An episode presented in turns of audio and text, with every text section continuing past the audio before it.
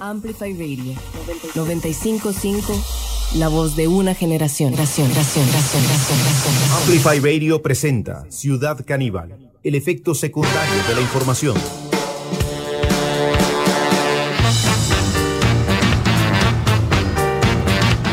Bueno, bienvenidas y bienvenidos a este encuentro con la actualidad. Hoy tenemos un programa, Ortuño, hoy tenemos un programa como, como hace tiempo eh, no teníamos, ¿eh?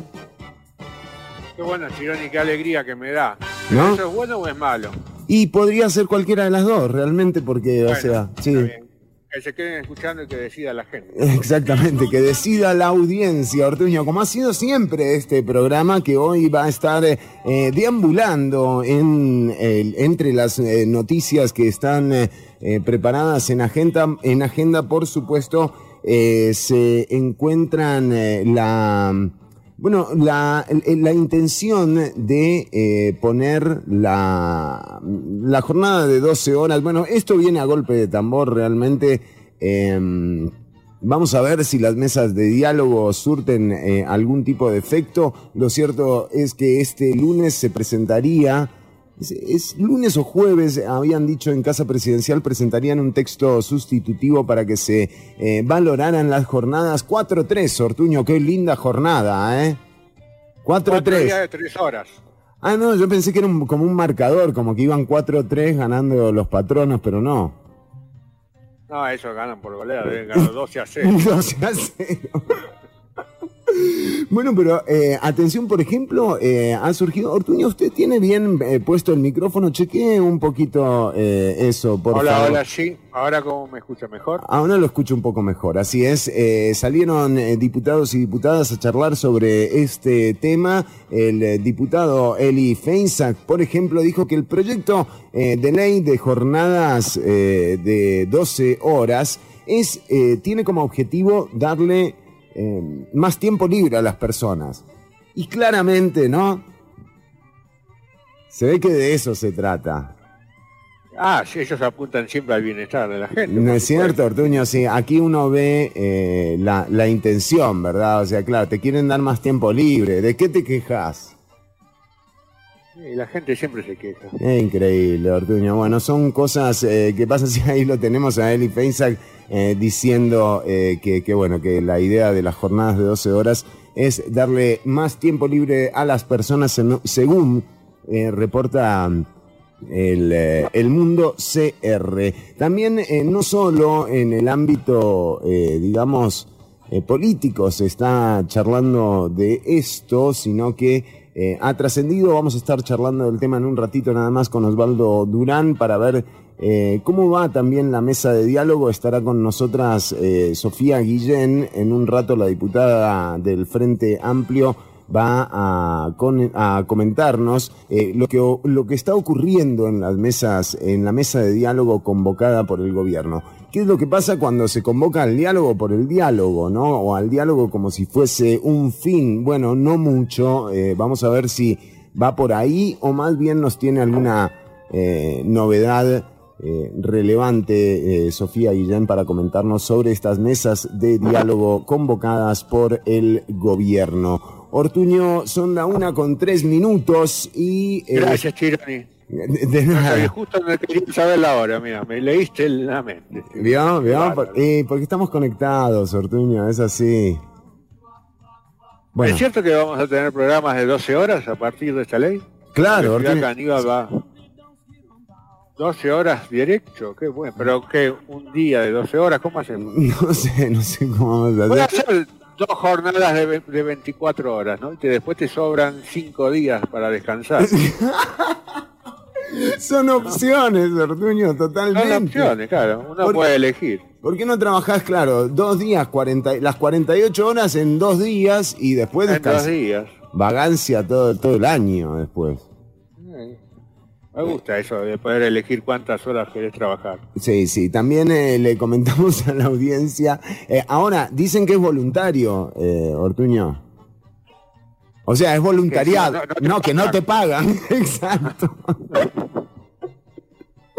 Es como un voluntariado. Bueno, eh, también en, eh, en noticias nacionales les decimos, eh, ayer el semanario Universidad reportaba eh, en, en una noticia eh, escrita por Álvaro Murillo sobre la presentación de un, de un proyecto de ley, el proyecto de ley eh, 22.266, muchos dos, ¿verdad? Tiene ese, ese proyecto de ley.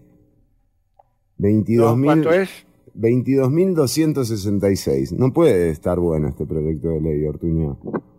Sí, 1266. Bueno, eh, de lo que habla el proyecto de ley es un proyecto de ley corto, eh, que lo que pretende es modificar la, eh, el artículo número 176 eh, de la Constitución para eh, someter a las entidades o instituciones autónomas al, eh, a la famosa regla fiscal, esta regla fiscal que obsesiona realmente eh, a- al presidente de la República, a Rodrigo Chávez, y que en todo caso eh, ha, eh, nada, la, digamos que, por ejemplo, el préstamo de 200 millones de dólares que se quiere pedir al banco, al eh, para subvencionar los, eh, los pasajes del transporte público en una, en un escenario como el actual de Costa Rica, que es el tercero eh, que plantea la regla fiscal, son tres escenarios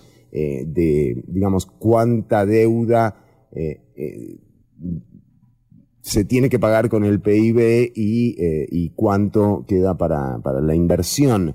Eh, bueno, estamos en el tercero de los escenarios y ese escenario particularmente en la regla fiscal como tal, lo que dice es que no se pueden eh, solicitar préstamos que no sean para infraestructura, así que es otro de los escollos en eh, los que se ha metido también el Poder Ejecutivo eh, al intentar que con este préstamo se subvencionen eh, los pasajes de buses con todo lo que ya hemos eh, relatado de, esta dinámica en la que Arecep es la única que tiene unos, unos reportes o unos informes de la cantidad de pasajeros que se trasladan en, eh, en el transporte público y la sospecha eh, es que esos eh, pases de buses están inflados, ¿verdad? Que en realidad viaja más gente de la que dicen los informes. Pero bueno, es toda información que estaremos desarrollando en los siguientes minutos. Ortuño, ¿usted también tiene alguna data? Así es, Chironi. Eh, ¿Qué le doy? ¿Noticias quiere o, o le digo lo que vamos a ver, lo vamos a escuchar durante el programa? Ortuño, tuve una crisis eh, de mapaches en mi casa. Eh, después eh, quiero que por favor me hable, me hable de esto, ¿verdad? Porque eh, Una yo- crisis de mapache. no, usted no sabe lo que pasó acá anoche. O sea, yo una noche en vela, básicamente, he pasado porque eh, tengo el enemigo conmigo. O sea, sí, Viven ahí. viven acá, Ortuño. ¿Qué hago? Los, Quiero preguntarle a la los audiencia. apaches son complicados. Mapache, mapache. Ah, mapache. Yo pensé que tenía unos indígenas. No, no, no, tierra apache, dice usted. No, no, no. Son unos mapaches eh, que están viviendo como en el cielo raso y además cuando me acerco eh, como que me hacen... Y es bravo. Es Eh, un, ¿qué? un animal bravo. Es un animal, es como convivir con un asesino, básicamente, Ortuño. Sí, sí, sí. Mejor trátalo bien, dale comer. Creo que me voy a mudar, me voy a mudar, me voy a mudar y creo que esa es la solución que, que he encontrado a todo esto, ¿no? Abandono de hogar, básicamente.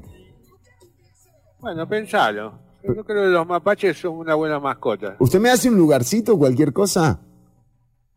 No. Bueno.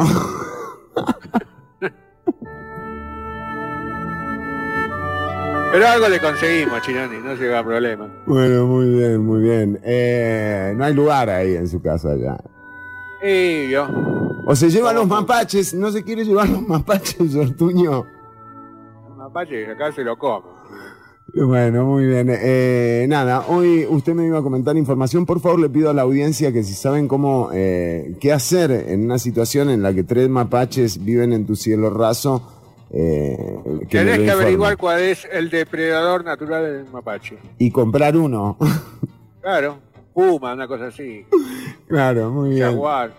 Y ojo, que acá al lado hay un jaguar, ¿eh? me lo traigo. ¿eh? Ahí en el zoológico. Bueno, muy bien. Eh, vamos con información, Ortuño. Tenemos información, Chironi. Eh, usted, todos pensamos que los grafitis y Barsky, toda esta gente que escribe en las paredes, es cosa nueva. Mush. Mush y Mush. Banksy. Sí. Exactamente. Pero acaban de encontrar un dibujo de hace casi 2000 años en el norte del Reino Unido. En, en realidad no es un dibujo, está como cincelado, ¿no? grabado en la piedra. El, el dibujo es de un pene No. y tiene, sí, y tiene escrito una, un insulto. Dice Secundinus cagón. Secundinus cagón. Sí, así es. Eh, se cree que es un, Un hater. un soldado. Soldado hater. eh, un soldado hater, sí. Era un esturión romano, aparentemente, Secundinos, y alguien que se llevaba mal le dibujó un pene y le dijo: Secundino, sos cagón. Qué rara, qué rara relación, ¿no? Entre una cosa y otro. Digo, están cerca, ¿no? Pero. Eh, vaya a saber qué le, qué le quiso decir con el pene. Un pene de un tamaño interesante. ¿no? Y no sería como Ya un muñequito, un muñequito que se le borró, un, un- un- por ejemplo, no sería, eh, qué sé yo, como eh, un, un panqueque con casco de bombero, como decía Capuzotto. Eh, no, es, ci- es- es cierto que es un poquito pun- puntiagudo para ser un pene. Claro, podría ser Tiene otra más cosa. pinta de un pez, pero si lo ve, tiene toda la pinta de ser un pene. ¿Sí? Pero Sí, las apariencias engañan, ¿eh? Se lo ma- ahora se lo mando para que lo postee. Bueno, muy bien, para, para, para mañana. Después de salida, en diferido postea usted, Ortuño, ¿está bien? Y para que la gente vuelva a entrar a verlo. Claro, claro, muy bien, muy bien. Eh, genera un alcance a largo plazo, me gusta, ¿eh? Y después más adelante eh, voy a estar tratando, como sabemos que estamos en el mes de los mitos y las leyendas. En este caso, hoy nos toca hablar de sirenas. Hoy eh, estamos en el mes del mito, de los mitos y las leyendas. Exactamente. En este caso ya hemos hablado de vampiros, de hombre lobo. En este caso nos tocan sirenas. Y eh, me llevé una sorpresa. Creo que muchos de ustedes también se la llevarán con respecto a las famosas sirenas. Qué lindo, una sección con sorpresa, donde la gente se lleva algo, ¿no? Por fin. Como a los huevitos Kinder. Exacto, track lo abrís, es una sección con sorpresa. Sorpresa, te dice, y te sale, no sé, o sea. Ya después de que me insulta, ahora le tengo que pagar yo. Oh, bueno. Ay, Rodrigo, qué cosa. Bueno, tal vez.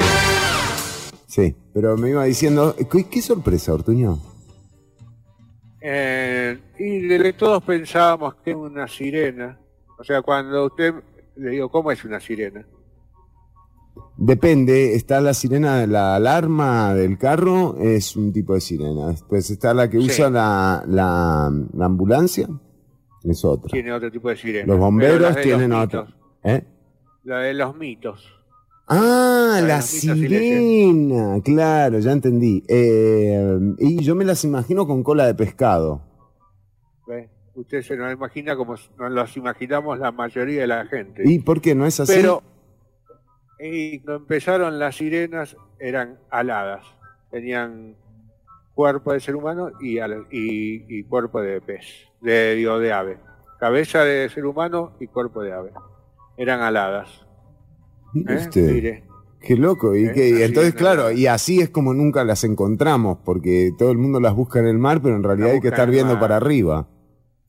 Exactamente. En algún momento mutaron, la mitología las hizo mutar. y No, no, no es- Se cree que en la Edad Media. Ah, ah, se transformaron. Ahí fue cuando. La gente empezó a decir, porque se las eh, vinculaba mucho con el mar. Ah, Entonces empezaron a, a- a decir que eran como Hay algunas eh, historias, por ejemplo, en, el en los libros de Colón, que escribía en sus viajes hacia América, él eh, dice haber visto algunas sirenas. Nada, mi- No, pero no, no son sirenas, no son ese tipo de sirenas. En realidad, estamos hablando. de- Esta gente de producción no tiene. No, no. Hay sirenas, hubo sirenas en Costa Rica, No. Hubo sirenas en Costa Rica, Chironi, también vamos a hablar de eso. Qué grosso, Ortuño. O sea, es una, una sección eh, que trasciende eh, desde lo sobrenatural hasta lo eh, más cercano. O sea que sí hemos visto, bueno, no hemos visto, pero hay No, no, registros. nosotros no. Hay registros de gente que ha visto sirenas. En, en casi todas las mitologías eh, existen las sirenas. Hablamos de mitología griega, china, japonesa. Todos han nombrado sirenas. No, Sin, estar en contacto, ¿no? Algo debe haber, Chironi. Muy bien, muy bien. Bueno, vamos a estar hablando de esto en un ratito nada más. Sirena Ah, Tica. otra cosa más. Sí. Otra cosa más. Habíamos hablado cómo convertirse en, en un vampiro, cómo convertirse en un hombre lobo. No hay eh, escrituras sobre cómo convertirse en una sirena, pero sí vamos a dar algunos tips para convertirte en una sirena para actuar. ¿no? Ahora hay muchos acuarios Claro. donde se necesitan sirenas y bueno, hay toda una formación de Sí. eso, ¿no? Hay escuelas de sirenas incluso. Entonces, Mire, vamos a dar algunos tips. mire, está pasando justo el camioncito. El del reciclaje, el programa de reciclaje. Por Está acá, pasando por ahí por por mi casa, y- sí. dale a los mapaches, te lo Se lleven a los cuatro mapaches, son tres, creo.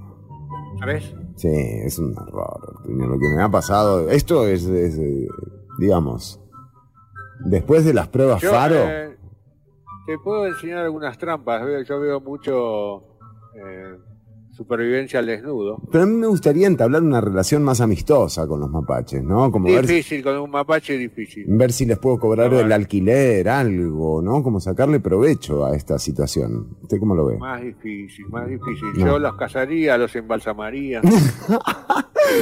No, bueno. Bueno, muy bien. Eh, Ortuño, entonces, eh, no hay eh, no hay registro de cómo convertirse en sirena. Ese es un, es un pendiente, eh, pero, pero sí lo vamos a decir a la gente cómo poder actuar de sirena. Exactamente, cómo actuar de sirena y podés encontrar trabajos en muchos acuarios. Incluso hay restaurantes que tienen piscinas grandes. Hay muchas sirenas, se, se pide mucho de la sirena para Mire, y acá también Gabriel Sequeira nos hace un aporte eh, que dice, eh, tienen eh, fotos super bombis en trajes de sirena y tritones. Ah, claro, como Sí, que, claro. claro, te podés, te podés hacer el tritón. Qué lindo, Ah, eh. típico, Aquaman. Acá está tu tritón, mi amor. Es lindo. ¿eh? Es lindo para, Es queda lindo. lindo, queda lindo para Sí, decirlo. es un buen disfraz, Mm. aparte. Sí, medio apre- para caminar. Sí, ca- para caminar es bravo. Sí, sí. Sí, Ojalá te, que, tienen que ir te tienen que llevar. una, una, o una, una fiesta, un pool party también estaría bueno. ¿Qué? De Tritón, pool party. Un, eh, ¿Pool eh, party? sí, sí. En el pool. Ah, una fiesta en el pool. claro. Yo soy gran jugador de pool. ¿eh? Ahora perdí un poquito, bola 8. Bueno, eh, pero bueno, eh, atención sirenas y tritones o aspirantes de esto, eh, quédense escuchando porque vamos a estar eh, dando algunos tips para, para esto. Además también nos dice yo, y por ser del mar no tengo yo alguna ventaja para convertirme en sirena, vamos a estar hablando de esto, María del Mar, en un rato nada más. La gente se pone muy ansiosa cuando, cuando hablamos de esto, ¿eh? Y sí, a la gente le interesa, sobre todo es una salida laboral. ¿no? Claro, claro, claro, es un brete, es verdad. Do- 12 horas abajo del agua, cuatro días. Sí, se- queda- se te cae la salís con los dedos, ¿no? Con todo arrugadito salís, o sea. Pero bueno, eh, son, son, eh, son todos contenidos que vamos a estar tocando adelante. En un ratito nada más, eh, ya casi lo tenemos a Osvaldo Durán con nosotros para hablar de este proyecto de ley que llegó a la Asamblea Legislativa, un proyecto de ley presentado por la Asamblea anterior que em, según hemos podido averiguar lo que representa son rebajas a al eh, Fondo Especial para la Educación eh, Superior, conocido como FES, o incluso hasta dejar de pagarlo. Eh, tampoco se pagarían las contribuciones a la caja ni la deuda con la caja costarricense del Seguro Social que mantiene el Estado. Se recortaría también el presupuesto para la educación y se podría incluso incumplir con el famoso 8% del PIB estipulado eh, para la inversión en, educación, también se podrían recortar o desfinanciar, eh, según dice acá el eh, Universidad, los programas sociales.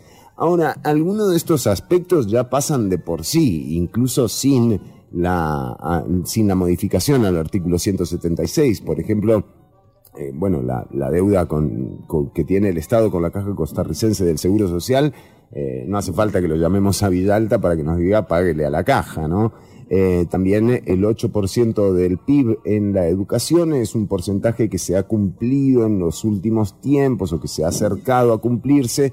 Eh, sin embargo, cada vez el PIB se va reduciendo y por lo tanto 8% de hoy es menos que 8% de hace cuatro años atrás. Eh, el recorte o el desfinanciamiento de programas sociales es prácticamente una, una autorización eh, que, da la regla fiscal como tal y, eh, y bueno, esto es algo que está pasando también con lo que se meterían es con el Poder Judicial en donde se permitiría incumplir eh, alrededor de un 6% de lo establecido, según informa el periódico semanario Universidad.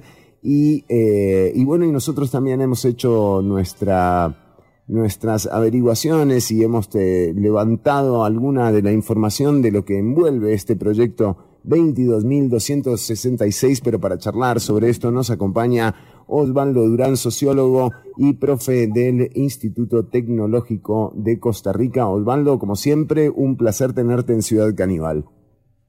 Eh, muchas gracias, Fernando, pero estaba pensando, ¿ya, ya para qué? Ya lo dijiste todo casi.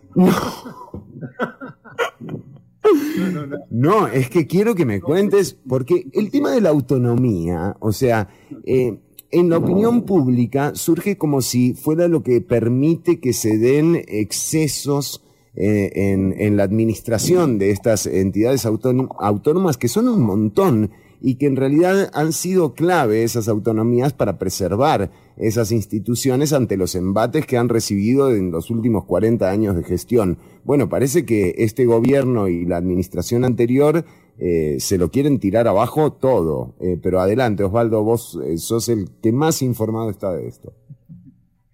No, bueno, Fernando, igual muchísimas gracias por, por abrir un espacio que yo espero que sea como nada más un abrebocas porque hay muchísima gente en las universidades públicas de este país que realmente está, estamos extremadamente preocupadas por la situación que estamos viviendo porque yo sin duda creo que este proyecto de ley, que igual que otros proyectos realmente nefastos para la seguridad social, para el bienestar y para la calidad de vida de la población costarricense, es un nuevo proyecto, es un proyecto que esta administración también trae de la administración anterior. Entonces, los nombres de, de diputados como Ricardo Benavides, como Eric Rodríguez Steller, como Xiomara Rodríguez, como Warner Alberto Jiménez, Pablo Heriberto Abarca, que siguen gravitando, pero podría leer toda la lista, Vanessa Hernández, Drago Dalonescu.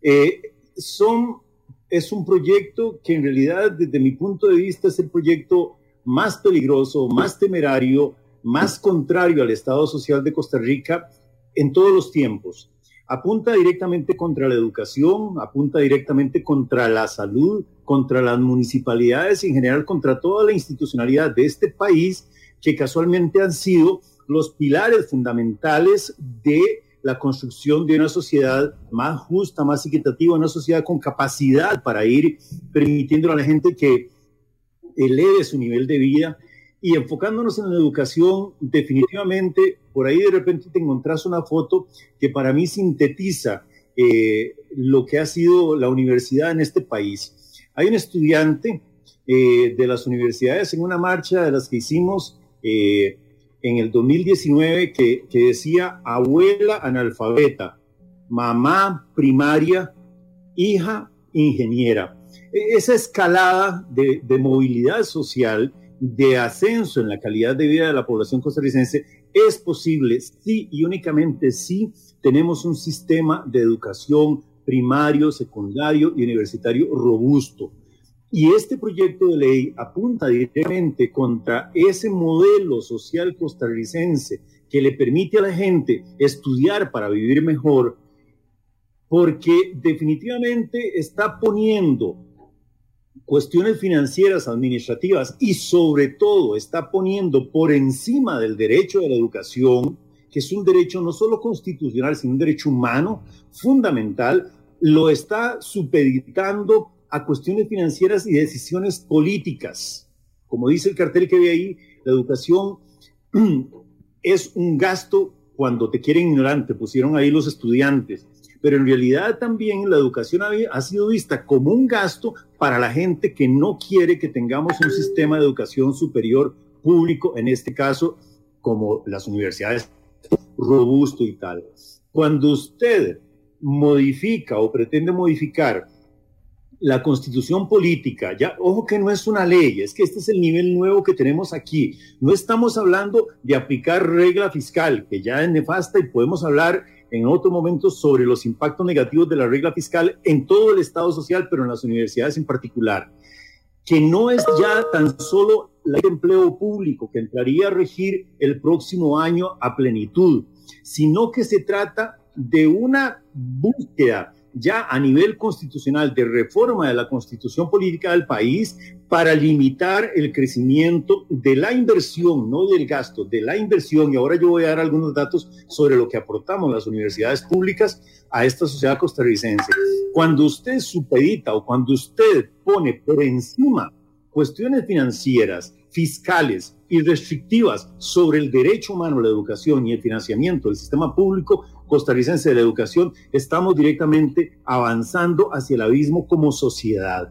Una sociedad sin educación, y lo hemos visto ahora, por ejemplo, con estos problemas para la educación durante la pandemia de la COVID, ya estamos sacando cuentas, no solo en Costa Rica, sino en América Latina, y nos damos cuenta cómo un país va a retroceder cuando tiene una crisis fuerte que afecta negativamente los sistemas de educación.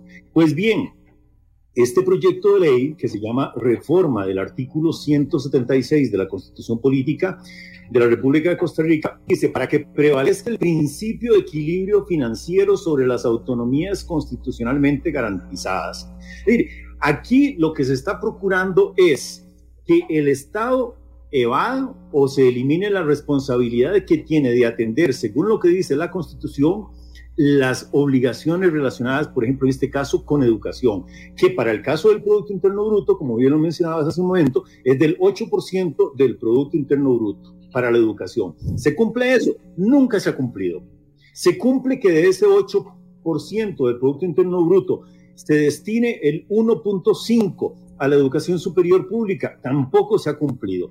Durante muchísimos años, décadas, nosotros hemos venido insistiendo y peleando en este país para que efectivamente nosotros tengamos una educación superior debidamente financiada. Y cuando yo digo tengamos una educación debidamente financiada como educación superior, eh, repito, es porque el beneficio que las universidades le brindan a toda la sociedad, formando profesionales, haciendo investigación, haciendo proyectos de extensión y acción social, que son proyectos ejecutados en conjunto con comunidades y sectores sociales de todos los tipos en este país, ese aporte a la sociedad se vería totalmente limitado, si no es que resquebrajado con este proyecto de ley. El proyecto de ley lo que hace es sencillamente eliminar partes fundamentales de el artículo 176 y eh, agrega otras.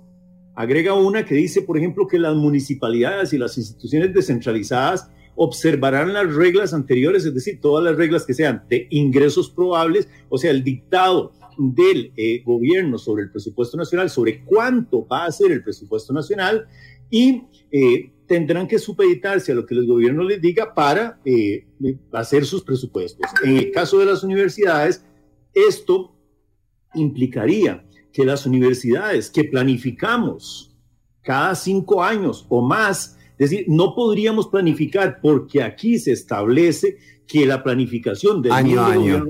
un año. Es decir, esto es inaudito, esto es vamos a ver, e, es una aberración desde el punto de vista de la planificación de una política pública. Nadie planifica con un año para tener un desarrollo humano social respetable en el mundo. Cualquier plan de desarrollo nacional, el de salud, el de producción agrícola, el que sea, en cualquier parte del mundo, requiere por lo menos una mínima planificación de cinco años. Las universidades teníamos una planificación del Fondo Especial para la Educación Superior con el gobierno de cinco años. Bueno, en la práctica eso se ha venido eliminando. ¿Cómo usted, por ejemplo, le va a decir a la caja del Seguro Social que presupueste año con año? No, los programas aquí tienen que ser de mediano y ojalá de largo plazo. Un Estado como el costarricense que se quiere poner en una condición de planificar esto año a año es un Estado que está renunciando, desde mi punto de vista, a su obligación de planificar el desarrollo nacional de acuerdo con necesidades que vistas en este momento tiene que proyectarse su solución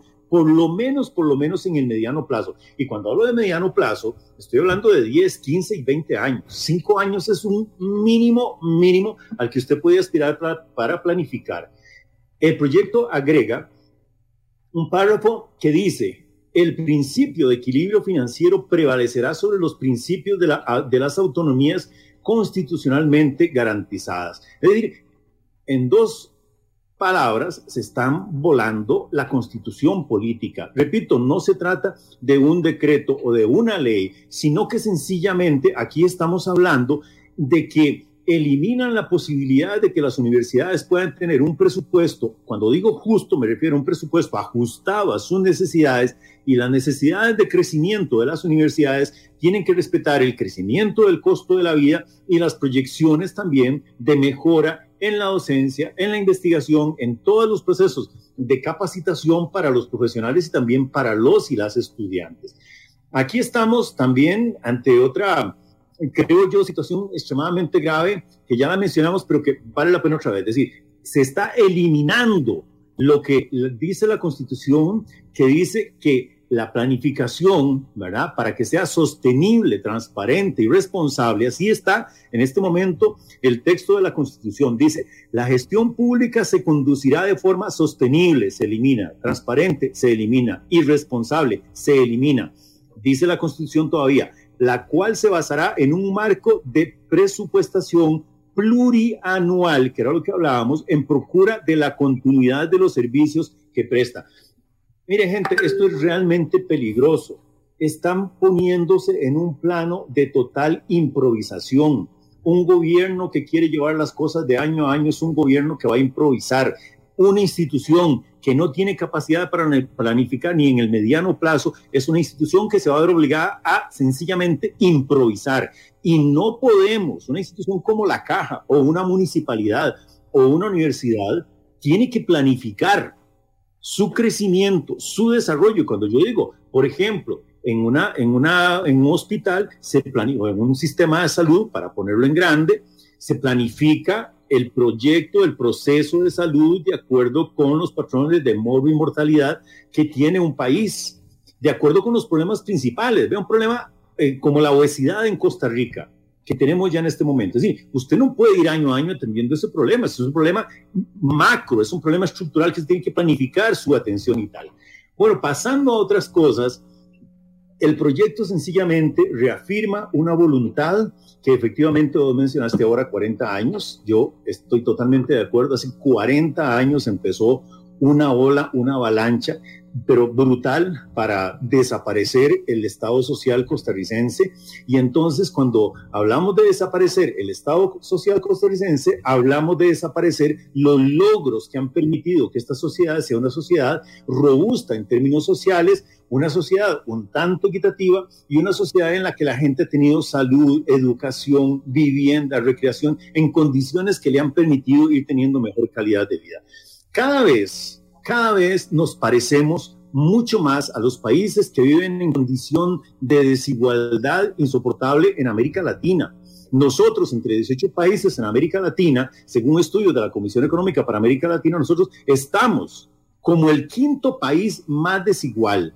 Y en un grupo más grande, también Costa Rica vuelve a aparecer entre los países más desiguales. En este momento, en Costa Rica, y a eso apuntan estas leyes que quieren aprobar, estos proyectos de ley que quieren aprobar, es que en Costa Rica ya el 20% de la población más rica, es decir, las, si fuéramos 100 personas en total y dijéramos los 10 más ricos de este grupo de, de 100 personas, acaparan o tienen más del 50, el 51% de toda la riqueza nacional, mientras que el otro 80%, que no son ricos, digamos, clases medias y de ahí para abajo, tienen el, el restante 49%. Eh, si usted toma las 20 personas más pobres de este país, digamos, suponiendo otra vez que fueran 100, esas 20 más pobres tienen apenas el 4% de toda la riqueza.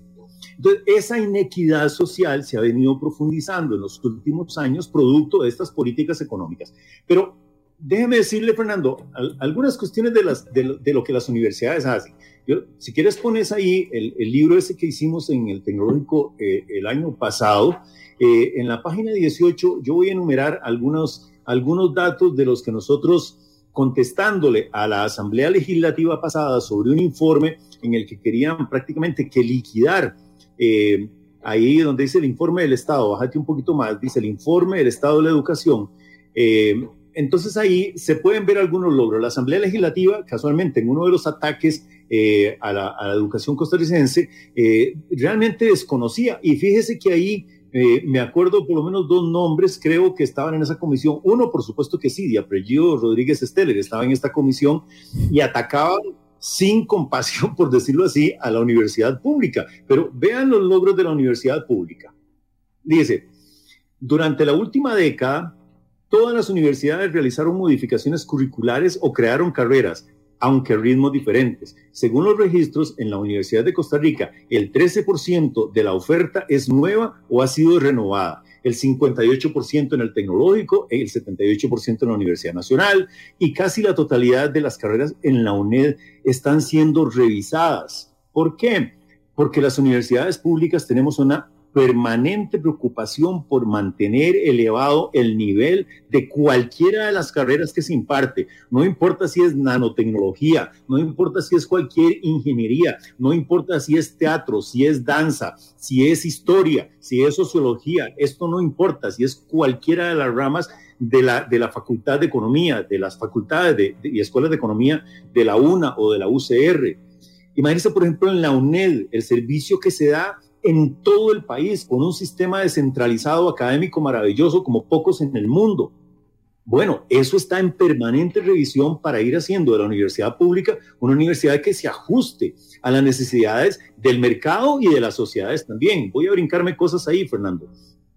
En el año 2018, ojo, en el año 2018, las universidades públicas otorgamos 16.944 títulos con lo que se supera en un 26% la proyección que había de 13.385, establecida por el Planes o Planes. Planes, esto significa lo que estábamos hablando ahora al principio, planificar una educación superior en cinco años, en este caso, 2016 estará hasta el 20. Quiere decir de que yo como universidad pública no puedo improvisar o no me puedo dar el, tonto lujo de pensar en que un año yo voy a planificar y el otro año, de acuerdo, si tengo presupuesto o no, voy a planificar otra cosa. Eso no funciona así. Ningún país funciona así. Entonces, volviendo a los datos, el 67,4% fueron, fueron de sedes centrales, es decir, de, las que están aquí en el Valle Central.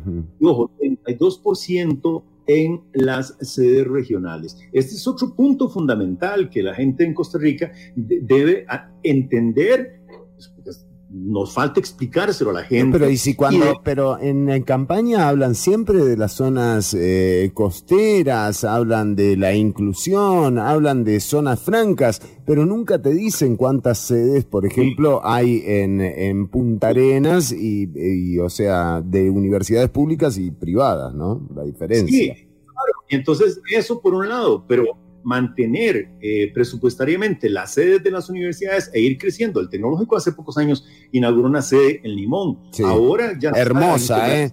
Estuvimos en esa sede, estuvimos en esa sede haciendo el programa en vivo en Limón. Espectacular, la sede de Limón es lindísima. Sí, sí, yo siempre molesto con esto diciendo que todas las sedes deberían ser tan hermosas como la sede de, de, la. Totalmente.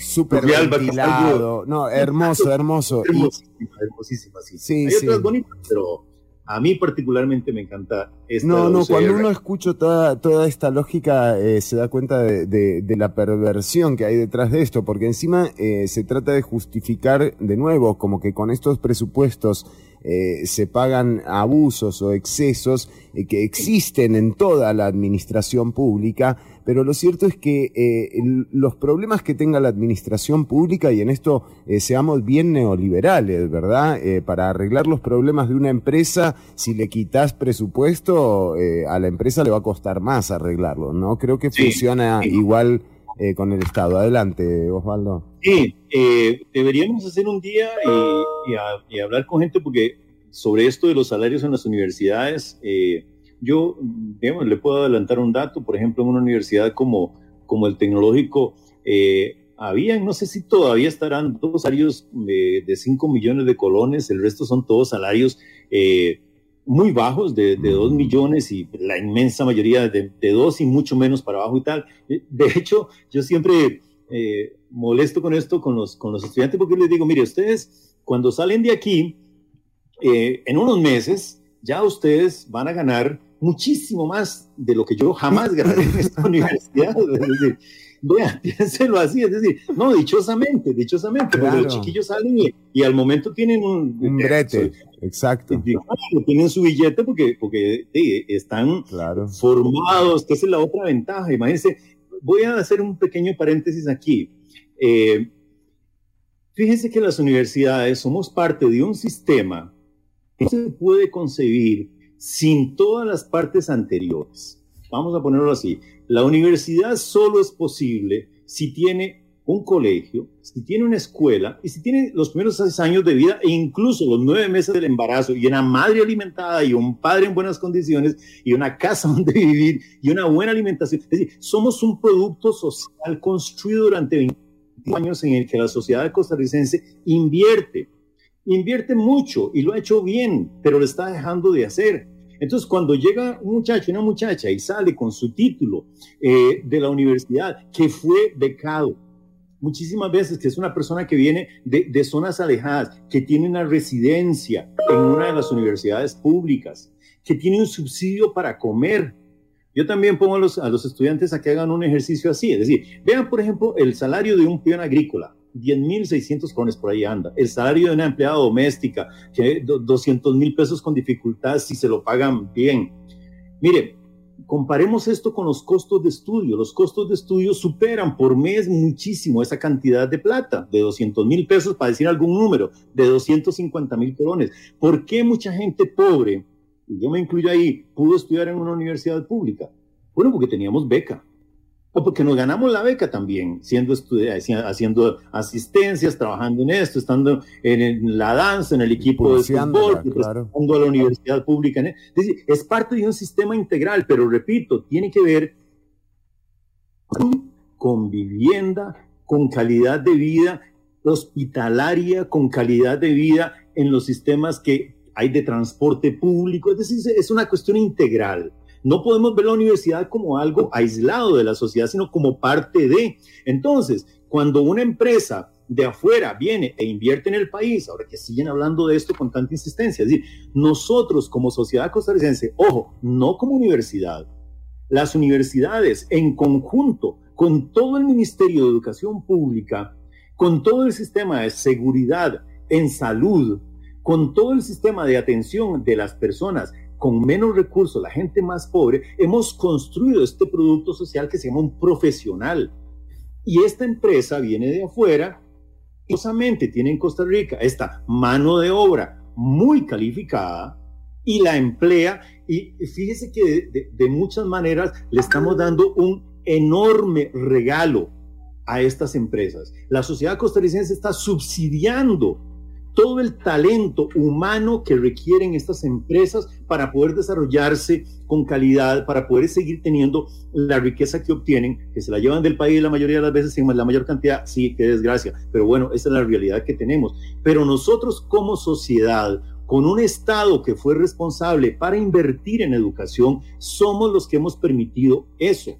Desfinanciar la educación superior costarricense es quitarle a miles y miles de personas la oportunidad que tienen de formarse profesionalmente. Y cuando yo hablo aquí, por ejemplo, vea esto, ese dato que está ahí, las universidades públicas tienen 158 carreras debidamente acreditadas, es decir, el 44% de las 361 carreras que imparten. Mire, Fernando, nosotros tenemos en este país un sistema tan riguroso de acreditación de las carreras para que estén a la altura de las competencias que se requieren en el mercado laboral, que es una tarea permanente, absolutamente permanente y constante la acreditación de las carreras. No son profesionales que se forman en dos años, no son profesionales que van improvisadamente al mercado laboral son profesionales, hombres y mujeres que salen con altísimos niveles, estándares de calidad y tal. ¿Que le falta aprender? Por supuesto que sí. Cuando la vida se le va acumulando a uno, no se da cuenta cómo la universidad es una base maravillosa para todo el desempeño profesional y artístico que la gente tiene en el resto de la vida. Pero la base es fundamental y la acreditación de las carreras tiene que ver con esto. Vea, por ejemplo, otro campo vital en las universidades públicas, públicas es el campo de la investigación científica. Ahí es, eh, vean el dato que está ahí. En el 2018 se desarrollaron 98 proyectos conjuntos entre todas las universidades, los cuales se distribuyen entre los siguientes sectores: 50% académico, 49% sector productivo y 4.5 con el gobierno. Con eso, 100 de cada, eh, perdón, de cada 100 proyectos, esa es la distribución. Hicimos una, inversión en investigación que alcanzó 73 millones de colones. Pero yo le podría contar muchísimos proyectos en muchísimas partes del país yo he trabajado, por ejemplo, con equipos eh, de todas, compuestos por gente de todas las universidades en zonas como Talamanca, como Los Santos, en la zona sur. Hay proyectos por todo el país trabajando con gente, haciendo investigación. La investigación no solo se hace en los laboratorios especializados que tenemos las universidades, se hace también en el campo con gente, sobre todo cuando se trata de carreras y facultades artísticas relacionadas con la creatividad humana y las humanidades pero también incluyen los campos de la filosofía, las ciencias sociales, la sociología, el trabajo social, la historia. Decir, todas las carreras son necesarias, no solo las carreras más altamente relacionadas con la tecnología, que esas son las carreras que se les quiere poner toda la atención. Y en realidad una universidad es eso, es un universo, un universo de pensamiento, de cabeza, generando conocimiento, creatividad, y las universidades incluyen a los estudiantes y las estudiantes. Entonces, cuando un estudiante, un chiquillo viene, póngale usted de, de, Aguas Buenas allá de San Vito, cuando viene de Bijagua y Upala, yo tengo estudiantes de Bijagua y Upala que se ganan la vida sembrando frijoles para poder venir a la universidad. Pero imagínense ese estudiante que es un campesino, que está allá, que tiene que sembrar frijoles cuando le quedan días libres, que duraba no sé cuántas horas, casi un día viajando desde allá hasta acá, pero lo hacen y viene a la universidad y se forma como profesional y va a tener un complemento de vida, además de ser, en este caso, agricultor. Las universidades públicas permitimos eso. Las universidades públicas podemos becar estudiantes pobres, porque eso no se da en ninguna otra parte. La gente en las universidades privadas muchas veces tiene que trabajar para poder estudiar. Nosotros podemos dar no es un lujo, podemos hacer la inversión social de que estudiantes que son de escasos recursos se mantengan en la universidad. ¿Y por qué digo esto? Porque ahorita vamos a hablar un poquitito de, además de los proyectos que tenemos en las universidades, proyectos en todas las regiones del país que ya mencioné, véalo así, el 58,7% de los proyectos de regionalización, es decir, que se hacen en cualquier parte del país, 1.172 se desarrollaron desde aquí, desde las sedes centrales, y otro poco se desarrollaron en, en regiones del país. Vea este dato que es realmente sobresaliente para poder entender la dimensión que implica el peligro de desfinanciar la universidad pública. En el año 2018 se becó a 66.949 estudiantes, de los cuales 38.769 fueron mujeres. El 49% de los y las becadas provenían de sedes regionales, ojo, de zonas que no son el valle central del país, y el 50% de las sedes centrales. En el caso de los hombres, el 40% estudiaron o estudian en las sedes perdón, regionales y el 60% en las sedes centrales. Las becas, que es tanto lo que se critica. Bueno, y aquí un llamado también a los estudiantes a que se nos unan, que nos unamos, que se sigan sumando. Una gente ha estado sumamente activa. Yo dichosamente vi algunos buenos grupos de estudiantes de las universidades en las marchas que hacíamos para defensa del presupuesto de las universidades. Hay que sumar muchísima más gente hay que sumarse. bueno, y en, esa, en esa integralidad eh, de la que hablaba Osvaldo, también eh, uno ha visto, por ejemplo, en los últimos días, como hay varios eh, colegios y estudiantado del colegio y personas estudiantes que se han lanzado a las calles también. Bueno, estuvo con nosotras el lunes pasado, creo que estuvo Arlet del Vargas Calvo, que estuvieron horas ahí cortando la el paso por la rotonda de la Hispanidad, estudiantes del Vargas Calvo, pero también hubo del Anastasio Alfaro. Así que, eh, nada, esta necesidad también de, de, poder acercarle a, estos señores y señoras que están decidiendo por toda, por toda la población, eh, de acercarles un poco también las inquietudes, ¿no? Y el descontento que genera porque aquí estamos hablando de las universidades, Osvaldo, pero eh, la modificación de este artículo afecta a todas las autonomías. o sea, hablemos de la Caja Costarricense del Seguro Social en otro episodio, pero eh, centrémonos en estos datos que, nos estabas dando. Sí.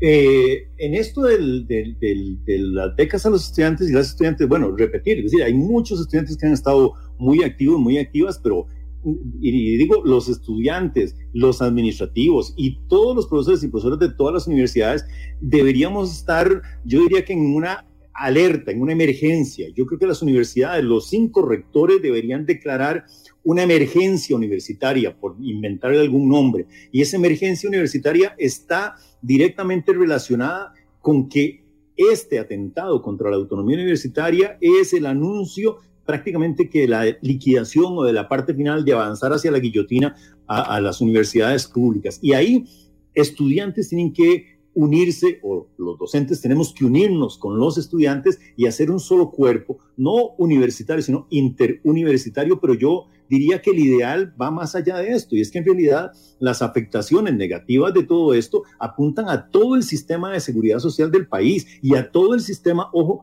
laboral la calidad de vida de la gente depende en buena medida de la calidad del empleo y los ataques al empleo, por ejemplo con la ley de empleo público, ya en Costa Rica definieron la ruta de muerte de la calidad de vida asociada con el trabajo y con el empleo.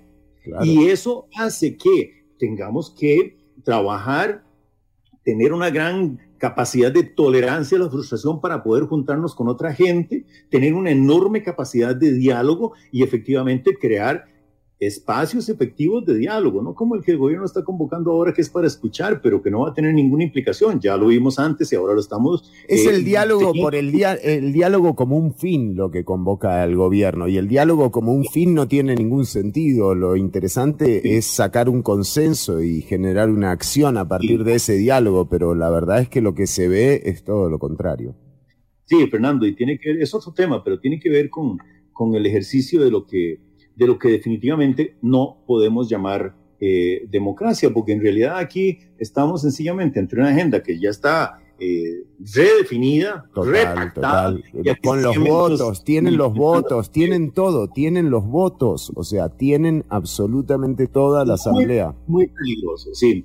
Pero déjeme darle otro dato de lo que hacemos en las universidades y tal, y yo te lo estaba poniendo allí. En la página 19, pues si quieres ponerlo en pantalla ahí, dice, en 2018 se becó esto que estábamos hablando, 69 mil estudiantes eh, de los cuales 38.769 fueron mujeres y tal. Hay otro dato ahí, dice que las becas socioeconómicas alcanzan a un total de 52.264 estudiantes, de los cuales un 48% son de sedes regionales y un 51% se asignó en sedes centrales. El hecho de que se asigne el 51% en sedes centrales no necesariamente implica que la gente sea de las sedes centrales, porque puede ser un estudiante que se fue de Llano Bonito de León Cortés a estudiar al Tecnológico de Costa Rica o a la UNA o a la eh, UCR u otra universidad y tiene su beca para vivir ahí en, el Valle Central, pero son de afuera del país. Esta dimensión de trabajo asociada con asegurarle al estudiante no solo el estudio, sino también condiciones sociales para que pueda estudiar con una casa donde vivir o una residencia estudiantil, con comida, con dinero para transporte, con dinero para comprar libros, es parte de esta integralidad del sistema social en el que se inserta la educación. Y, hablemoslo en, realidad, como es, porque, por ejemplo, ¿para cuántos niños y niñas de este país el Ministerio de Educación Pública y los programas que tenemos de asignaciones familiares con el Ministerio de Educación Pública se convirtieron en el comedor también? Hay muchos niños y niñas de este país que se alimentan Seis mil, y bueno, y ese, ese rubro, Osvaldo, tiene un recorte para este año aprobado por la Asamblea Legislativa anterior. A los comedores escolares les recortaron 6.400 millones de colones. Entonces va por ahí, en realidad va por ahí. Y yo creo que aquí eh, el llamado que, debemos hacer las universidades, eh, por decirlo así, no es a la autodefensa. Esto no es un autobombo. Las universidades tenemos sentido como universidad pública y como parte de un Estado social en Costa Rica. Si las universidades proyectamos capacidades para formar gente en todos los campos del conocimiento, de todos los campos del conocimiento, no solo de los campos tecnológicos, y le digo yo que trabajo en el Tecnológico de Costa Rica, todas las carreras, todas las visiones artísticas, humanísticas, filosóficas, todas, absolutamente. Pero, además, vean lo que nos está pasando eh, en este momento como sociedad costarricense. Estamos siendo víctimas de un hack que nos hizo volver a la máquina de escribir, a los formularios eh, llenados a mano. Evidentemente esa transición de la era digital también era una ilusión eh, que había, pero hoy por hoy realmente pensar que eh, el, o sea, que cualquier institucionalidad se puede basar únicamente en información digital es absurdo con lo que está pasando en este momento, ¿no? O sea, está claro que, que como sociedad necesitamos todo. Sí, Fernando, todo lo necesitamos y eso es una, vamos a ver, hay una tendencia que técnicamente le llamamos tecnocrática que ha impulsado eh, una élite mundial. Yo ahora voy a, decir así, o lo voy a decir de, una vez para que, para, que, para que lo veamos. Fíjese que cuando usted se pone a revisar a, cuenta de qué viene todo esto que estamos discutiendo en este momento en este país, pues resulta que estas por decirlo así, eh, líneas políticas eh, ya están pensadas y están pensadas desde afuera, porque cuando usted se pone a revisar lo que han dicho instituciones eh, transnacionales como el Banco Mundial, en el cual trabajaba el presidente actual, sobre la educación en nuestros países, mire, le leo una frasecita para que usted vea cómo se organiza esto.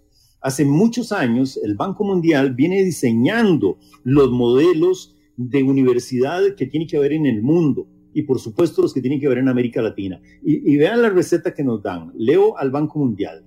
Los países en desarrollo no necesitan reinventar la rueda. En vez de recrear el conocimiento ya existente, los países más pobres tienen la opción de adquirir y adaptar mucho conocimiento ya disponible en los países más ricos. Adquirir conocimiento implica acceder y adaptar conocimiento disponible en otras partes del mundo. sea, nuestras universidades deben ser tan tontas como para no crear nada y copiar lo que viene de afuera. Nuestras universidades quieren que sean, por decirlo así, el último vagón del tren del conocimiento, cuando en realidad el talento humano que tenemos en nuestros países y en la universidad pública costarricense es inmenso. Es decir, no se puede cuantificar, es inmedible, porque general, en general se está desarrollando permanentemente, se está recreando. Las carreras nuevas de las universidades lo demuestran. No tenemos que copiarle nada a nadie, ¿por qué nos quieren supeditar a esto? ¿Me entendés? Entonces, aquí, si uno se pone a revisar esto, se da cuenta también que la Organización de, Países para la Cooperación para el Desarrollo coincide absolutamente con el Fondo Monetario Internacional y con el Banco Mundial en estas restricciones. La OSD, por ejemplo, habla de que la aprobación de la regla fiscal fue un paso sobresaliente en la política económica de este país. Y fíjese que aquí más bien volviendo al principio de lo que estamos hablando aquí, del proyecto para eliminar, eh, para supeditar la autonomía a, los principios fiscales, ellos siempre han visto que la autonomía y el presupuesto que constitucionalmente se le asigna a las universidades es una traba, que los gobiernos tienen poca, dicen para Costa Rica, poca capacidad de incidir en el destino, el futuro y el diseño de las universidades. Entonces, ¿qué se requiere? Eliminar, eliminar esto que estamos hablando, la autonomía de las universidades, no significa solo quitarles el presupuesto, significa eliminar el rasgo principal de la autonomía, que es que las universidades tenemos autogobierno, podemos definir hacia dónde vamos.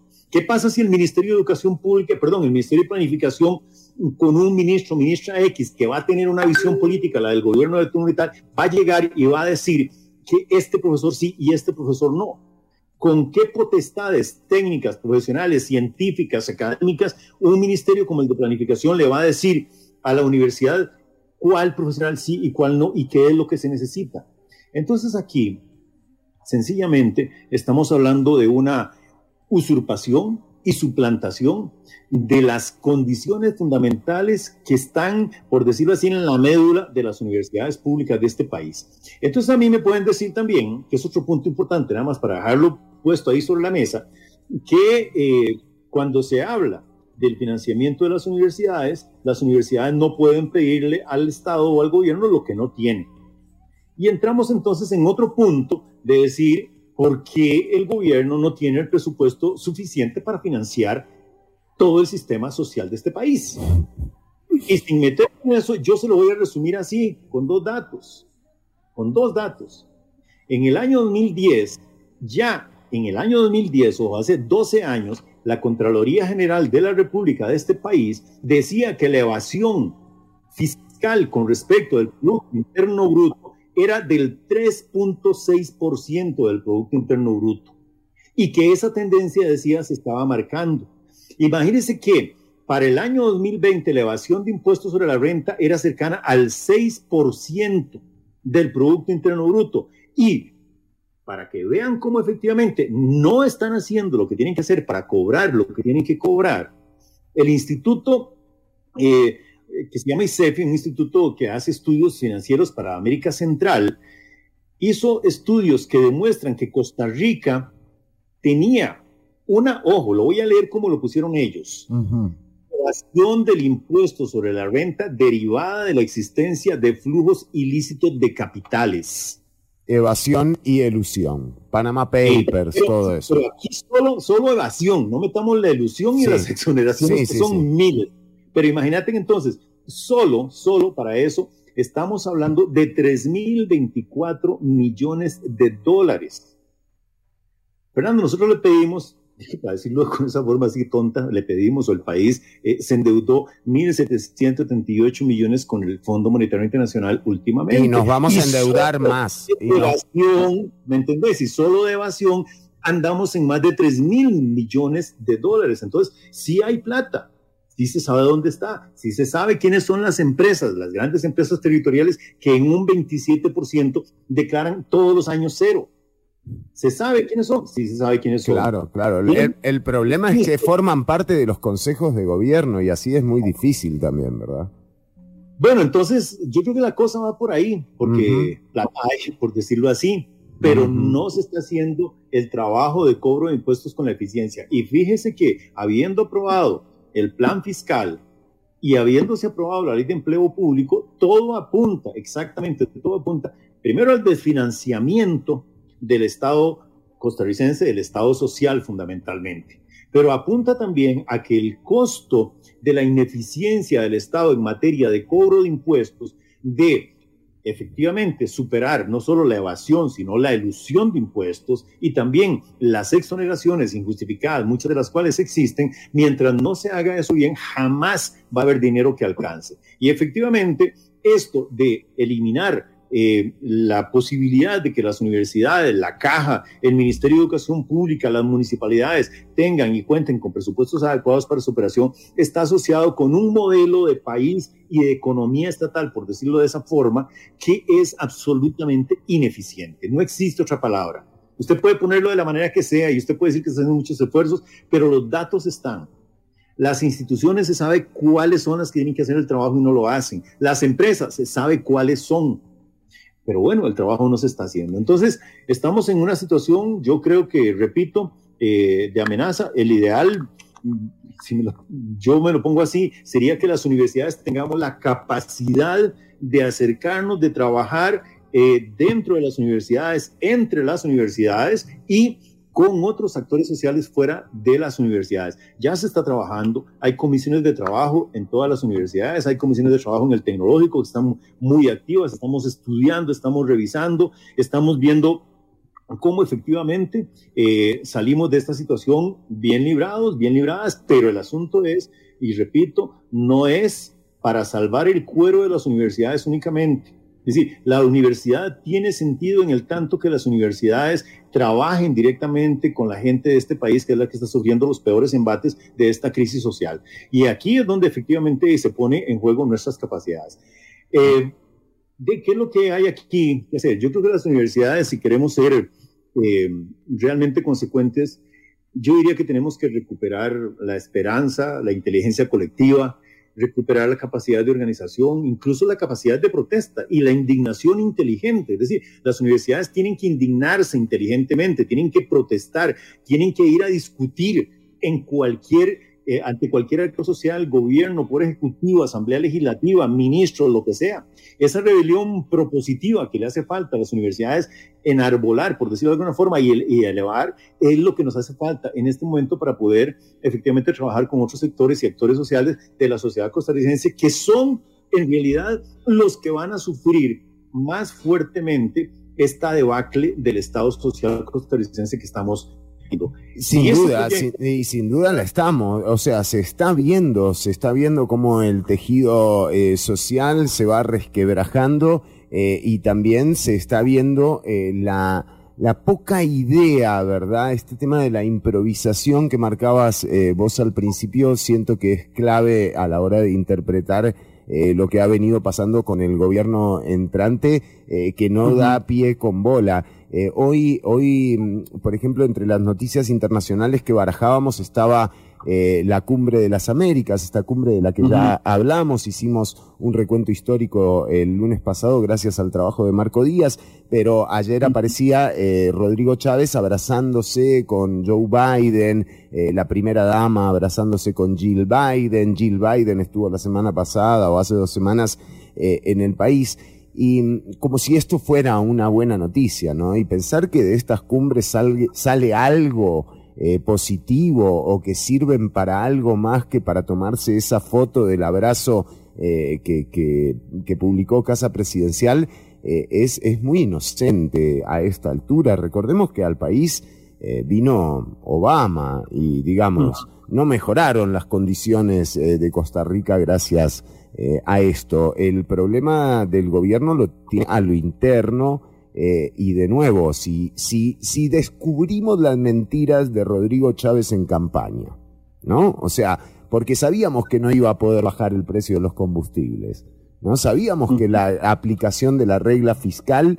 eh, a rajatabla como él la promueve, incluso va en contra de sus propios proyectos como, como presidente cuando dice que va a utilizar 200 millones de dólares para subvencionar el transporte público. No se puede, don Rodrigo, estamos en el tercer escenario de la regla fiscal y ese escenario prevé que ningún préstamo puede ser utilizado para nada que no sea construcción de infraestructura, que esa era uno de los grandes sometimientos que también tenían las universidades públicas.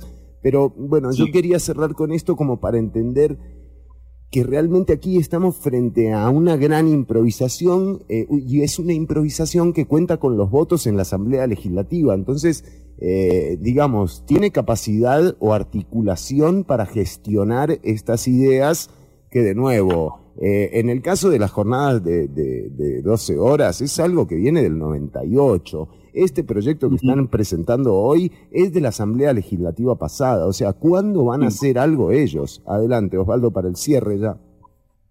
No, eh, Fernando, yo creo que estamos ante una situación muy complicada. Yo no diría las universidades, porque no se puede pensar egoístamente en las universidades. Eh, repito, el sentido de la universidad pública tiene, valga la redundancia, sentido si la universidad pública se liga, trabaja en conjunto, está ligada, refuerza estos lazos con la sociedad costarricense, que son los datos que ahora mencionamos, eh, si desarrolla programas de, vamos a ver, de calidad docente cada vez mejores, si se autoevalúa, si mejora los sistemas de rendición de cuentas, que lo podemos hacer ante la sociedad costarricense, que la universidad trabaje también en robustecer los proyectos de investigación en todas las áreas, en todas, todas las áreas científicas, culturales, etcétera, artísticas, que la universidad también siga y pueda seguir proyectándose y trabajando en conjunto con comunidades de las más diversas de todo el país en actividades de acción social o extensión social, eso es fundamental para que la sociedad costarricense siga teniendo mejores niveles de vida. Las universidades damos un aporte, muy importante. Y las universidades como tal tenemos que asumir con más claridad también la responsabilidad de mejorar y de rendir cuentas. Y creo que eso es una tarea que ahora eh, siempre ha estado, pero ahora todavía cobra más sentido porque efectivamente necesitamos eh, con todas las demás instituciones del Estado Social costarricense unirnos para defender el Estado Social de Costa Rica que sin importar cuál de los últimos gobiernos estemos hablando, de las últimas décadas incluso, eh, pues los embates van en dirección totalmente contraria. Contra las instituciones como la Caja, la Educación, el Ministerio de Educación Pública, recuérdese que en los últimos años ha sido uno de los ministerios que más recortes presupuestarios ha tenido. Acuérdese de aquella directriz que no los dejaba poner ni siquiera un clavo en un techo. Bueno, eh, las de las juntas, las de las juntas eh, de, educación, exactamente. A esas juntas de educación le recortaron 11 mil millones de colones. Se va por ahí. Esto es un problema no de las universidades. Sí, no. Y las universidades tenemos que entender eso con absoluta claridad, porque si no entendemos eso y cada institución, el sindicato de cada institución, por decirlo así, sigue defendiendo a su institución, bueno, de uno en uno. Eh, ahí van a ir cayendo, ahí van a ir cayendo el asunto va mucho más allá de eso y creo que estamos ante, ante un reto realmente fabuloso que ojalá como buen reto nos haga eh, repensar mucho de lo que hemos estado haciendo y cómo lo estamos haciendo y que tengamos también capacidad para pensar en el futuro. Claro. Ayer teníamos un de discusión y, y, y se comentaba, es decir, ¿Cómo nos vemos? Desde hace mucho tiempo venimos hablando de la universidad del futuro. Bueno, eh, ¿cómo nos vemos de aquí a 15, 20 años? Gran planteo, gran planteo, gran planteo, gran planteo en este momento en donde vimos lo que pasó con la virtualidad. Hay un montón de cosas que plantearse en torno a la, a la educación. Eh, hay un montón de modificaciones que hay que hacerle a la educación eh, que son constantes, pero para eso quitar recursos no ayuda en mucho. Así que. No es la vía. No, no es la vía. Y mira, Osvaldo, para, hacer, para cerrar ya, eh, siempre decimos, ¿no? 15 minutos. sí, sí, sí. Bueno, pero para cerrar, eh, algunas de las, eh, de las instituciones autónomas, ¿verdad? O sea, el ICE, la Caja Costarricense de Seguro Social, el AIA, el IMAS, eh, INCOP, el INS, eh, el INA, INCOPESCA, la Junta de Protección Social. Además, todas estas eh, entidades autónomas, que son muchísimas más, es una lista de más de 40 o 37 por ahí, eh, tienen eh, órganos adscritos, entre ellos el Benemérito Cuerpo de Bomberos de Costa Rica, el sistema de emergencias de 911, que casi lo tienen que cerrar en diciembre pasado por los recortes, eh, FANAL también, que la quieren vender a toda, a toda costa. y, todas estas instituciones se van a ver afectadas con este proyecto de ley enviado ayer al plenario legislativo el proyecto de ley 22.266 que busca la modificación del artículo 176 de la Constitución eh, Política. Osvaldo, te agradezco un montón. Tenemos algunos mensajes eh, y los vamos a leer porque son, sobre todo quiero leer estos que, que están en esa duda, ¿no? Eh, me encanta que, que Edgar nos diga, nos traiga más allá de un acuerdo una duda. Eh, así que Edgar Obando, te agradecemos muchísimo la participación. El mismo problema de la gran mayoría de las empresas del Estado, mucho abuso. Eh, lo que pasa es que llamarle empresas del Estado no es correcto, ¿verdad? Una cosa es una institución y otra es una empresa. La gran diferencia entre ambas es que una empresa busca obtener ganancia, una institución eh, busca servir. Em, muchos abusos de los que están adentro y ahora cuando se les aprieta el mecate pagan los justos por pecadores. Eh, es verdad que hay algunos abusos, pero se han ido recortando. Eh, y, de nuevo, cortarle el presupuesto a una universidad no solo va a frenar los abusos, va a frenar todo esto que explicaba Osvaldo antes. Eh, por ejemplo, nos vuelve a decir Edgar, estamos de acuerdo, muy loable lo de las becas y las ayudas, pero seamos sinceros, la gran mayoría de las universidades han despilfarrado a manos llenas en lo que eh, a usted se le ocurra eh, manejando los presupuestos a placer. Eh, de nuevo, es una cuestión de la Constitución. Si no existiese esta autonomía que puede tener sus fallas y que puede tener sus errores, si no existiese esto, muy probablemente estaríamos en mucho peores condiciones como para haber enfrentado, por ejemplo, la pandemia. Sí, yo, déjame, yo, quisiera decir algo nada más que, que bueno, eh, eh, Edgar tenga, tenga esto, se lo digo así muy directamente. Nosotros como universidades, y voy a hablar más directamente por el Tecnológico de Costa Rica, en todas las discusiones eh, que hemos tenido, informes, debates, tal, estamos absoluta y totalmente convencidos, convencidas de que tenemos que mejorar nuestros sistemas de rendición de cuentas. Hemos sido, incluso yo diría, muy tontas las universidades en general, porque no hemos sabido comunicarle a la sociedad costarricense los impactos positivos que tiene la inversión social que hace la sociedad costarricense en las universidades.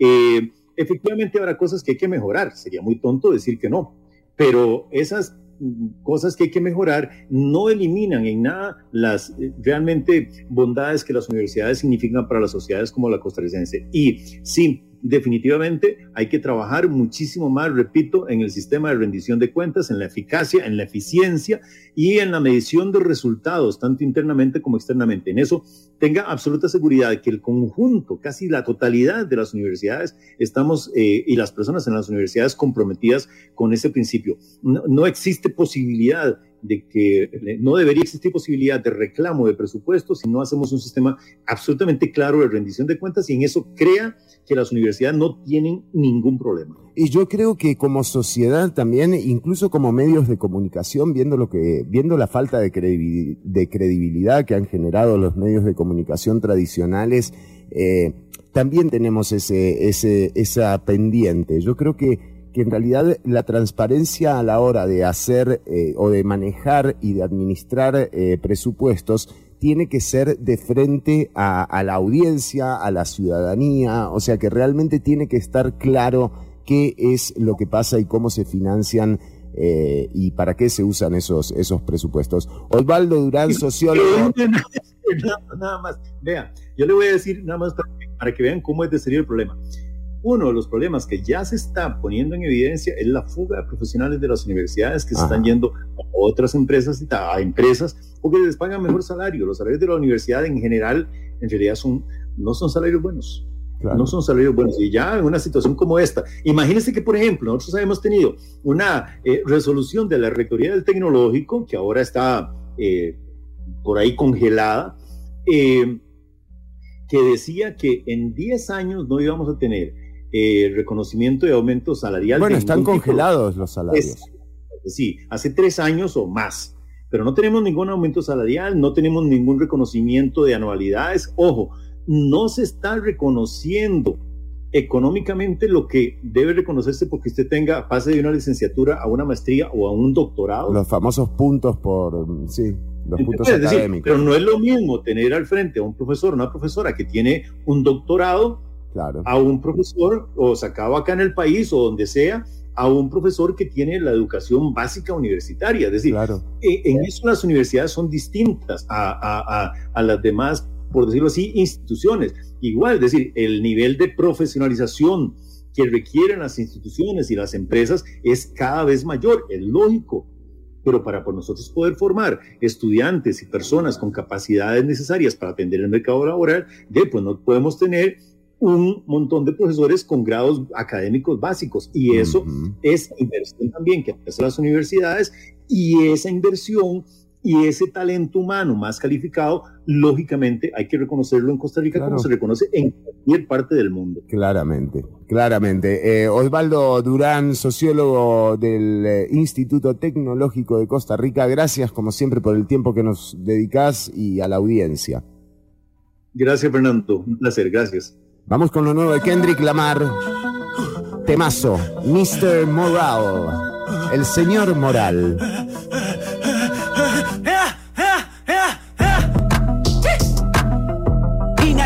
Fathers just detox my calling is right on time. Transformation, I must have a thousand lives and like 3,000 wives. You should know that I'm slightly off fighting off demons that been outside. Better known as myself, I'm a demigod. Every thought is creative, sometimes I'm afraid of my open mind. Shit on my mind and it's heavy.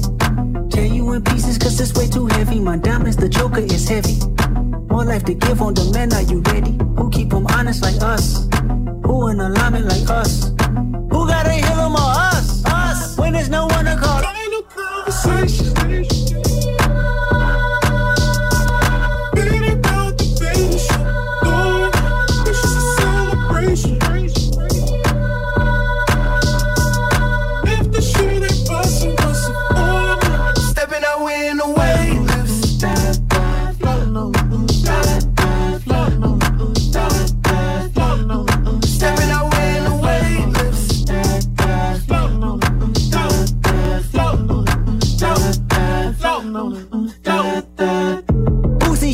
In deep meditation, my spirit's awakened, my brain is asleep. I got a new temperature, sharpening multiple swords in the faith I believe. I think about Robert Kelly. If he were molested, I wonder he'll fight for Felly. I wonder he'll focus from closure the way that she posted the hurt that a woman carries. My mother abused young.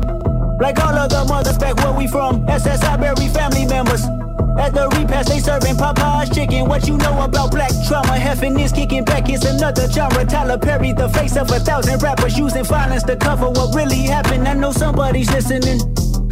Past life regressions to know my conditions is based off experience.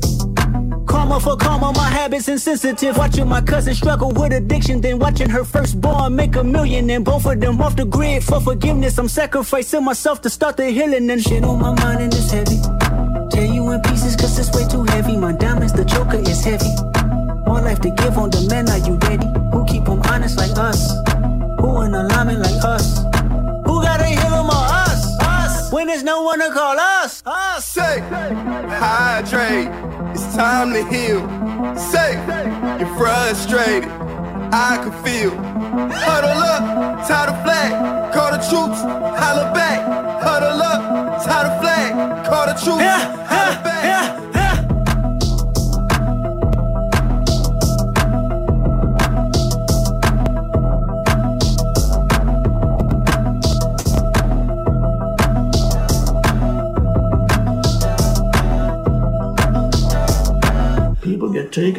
by this pain body because this energy field that Estás escuchando Ciudad Caníbal. it needs to periodically feed.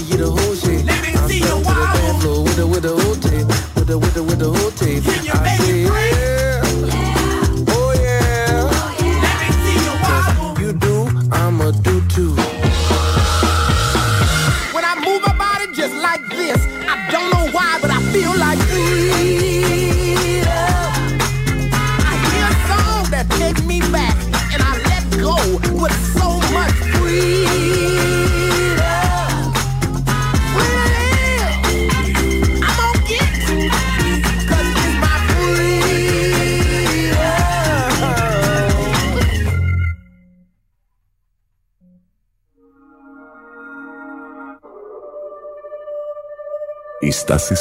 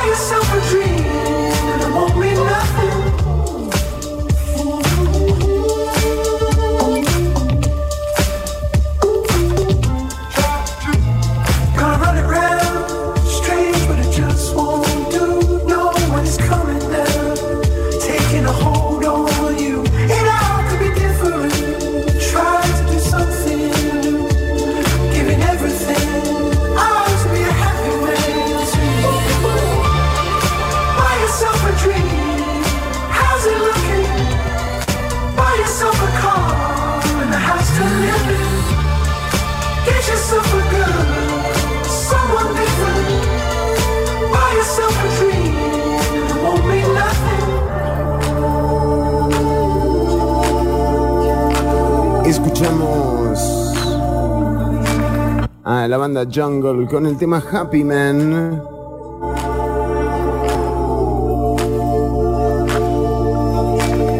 Bueno, y seguimos avanzando. Este es una, un tema de, eh, una serie, de una serie muy buena, eh, que se llama We Crashed, con Jared Leto. Eh, muy buena, muy buena. We Crashed, si la quieren ver, está en Apple TV, creo, y si no, pirateenla ahí en Cuevana, una de esas es la historia de, WeWork, esta empresa que fue uno de los unicornios eh, empresariales y que, eh, bueno, terminó haciendo ciertos ajustes. De hecho, eh, WeWork tiene una sede en Costa Rica, creo que está por acá, pero bueno, está muy buena WeCrash, WeCrashed se llama, eh, así que recomendamos. Y por supuesto, hoy es un especial de, de series, Ortuño, el que tenemos en Ciudad Caníbal. Eh, también íbamos a hablar de esto, ¿no? Eh, eh, Ortuño, Ortuño, despiértese, Ortuño. ¿Qué, qué hora es, Chironi? ¿Qué pasó? Se acabó el programa, Ortuño. Ya está, bueno, el lunes que viene nos vemos, Chironi. Qué buen programa hoy. Qué divertido, qué acción. Me de risa todo el programa. Duro, eh, No, pero. ¿Por qué, ¿Qué? ¿Por qué no te haces un programita De radio. a la noche? De, un programita a la noche vos. Eh, solita ahí, entrevistas No, a la gente. Con Osvaldo. Un No. programa de 3, 4 horas. Es impresionante. Qué, qué bien, qué buenas las clases de Osvaldo en Ciudad Caníbal, ¿eh? Deberíamos Sí, cobrar matrícula, ¿eh? un, un programa, ¿no? Un día para Osvaldo y vos. Y yo, yo lo disfruto muchísimo y le agradezco además a Osvaldo Durán, es un capo, men, eh, la verdad. Eh, y además es una de las personas a las que muchos de estos eh, personajes que terminan votando proyectos eh, llaman para consultar, ¿verdad? O sea, entonces, eh, nada, la garantía de tenerlo es, es un lujo que nos damos acá en Ciudad Caníbal. Pero sí, Ortuño, eh, mire que en minutos entra Sofía Guillén al programa. Qué bueno, Chironi. Yo O estoy sea- terminando de ver el partido España-Suiza. Va ganando España 1 a 0. Claro, usted, es- usted es como, sí, sí, es como que cobra el plus salarial nada más. Eh, tengo ya todo preparado para el lunes que viene. Tenemos sirenas el lunes que viene. Y yo vuelvo a hacer los chistes, ¿no? Y ah, yo con la de la ambulancia. Exacto, de la sirena, La de los mapaches. bomberos. Hagamos todo. Ciudad Caníbal refritando contenidos desde el 2004. No, Ortuño, por favor, eh, usted me, me dijo que está viendo Stranger Things, ¿verdad? Estoy viendo Stranger Things, Chironi, qué bien. Extraño un poquito al de Morongón. Qué lástima, ¿no? Pobre de Molongón. Aunque, ojo, eh, le digo, porque no sé por qué episodio va usted. Yo tampoco, porque no los cuento. Pero. Pero vi bastante, por lo menos dos o tres vi, estoy casi seguro. bueno, muy bien. ¿Y qué le ha parecido hasta el momento, Ortuño? ¿Qué puede...? Me gusta, me gusta la trama, me gusta. Ya le digo, no me gusta tanto el, el monstruo. ¿No le gusta el monstruo? No, no me gusta tanto, pero. pero, a usted esa prisa, a usted esa prisa, usted es herediano, Ortuño. Claro, es muy difícil que me es guste. muy el monstruo, difícil tiene que le guste el monstruo. Tiene razón. Pero sí, la trama me gusta, Chiro. Qué buen chiste, ¿no? Acabamos de tirar. Sí, viste, pero no me río para que funcione mejor.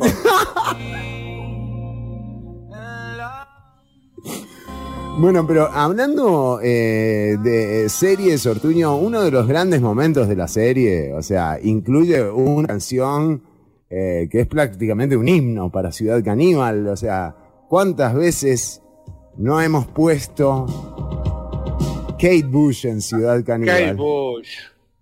Qué La- guapa. La hija de George Bush. La hija de George Bush, sí. Exactamente. Para que aprenda el papá a no andar tirando bombas y hacer canciones, ¿eh? Me encanta. Me encantaba un tema de, babu, eh, de Kate Bush llamado Babushka. Babushka, babushka, babushka, ay, ay, ay. no.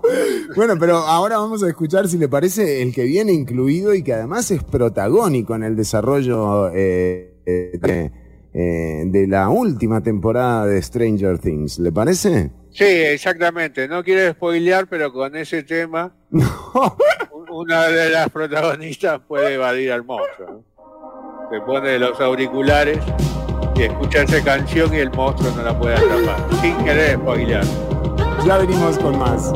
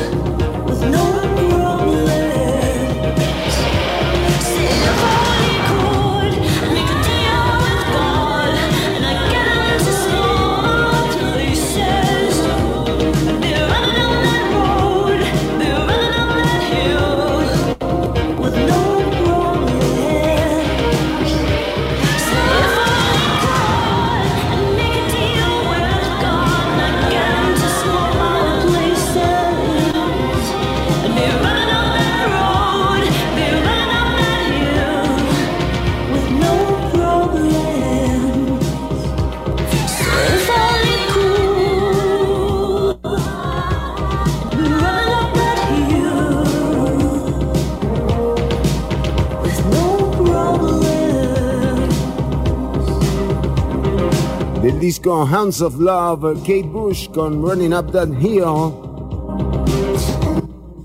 Son las 2 con 37 minutos. Ortuño, entramos ahora sí en el mes de lo paranormal. ¿Era que se llamaba esta sección, Ortuño? ¿Era así el nombre?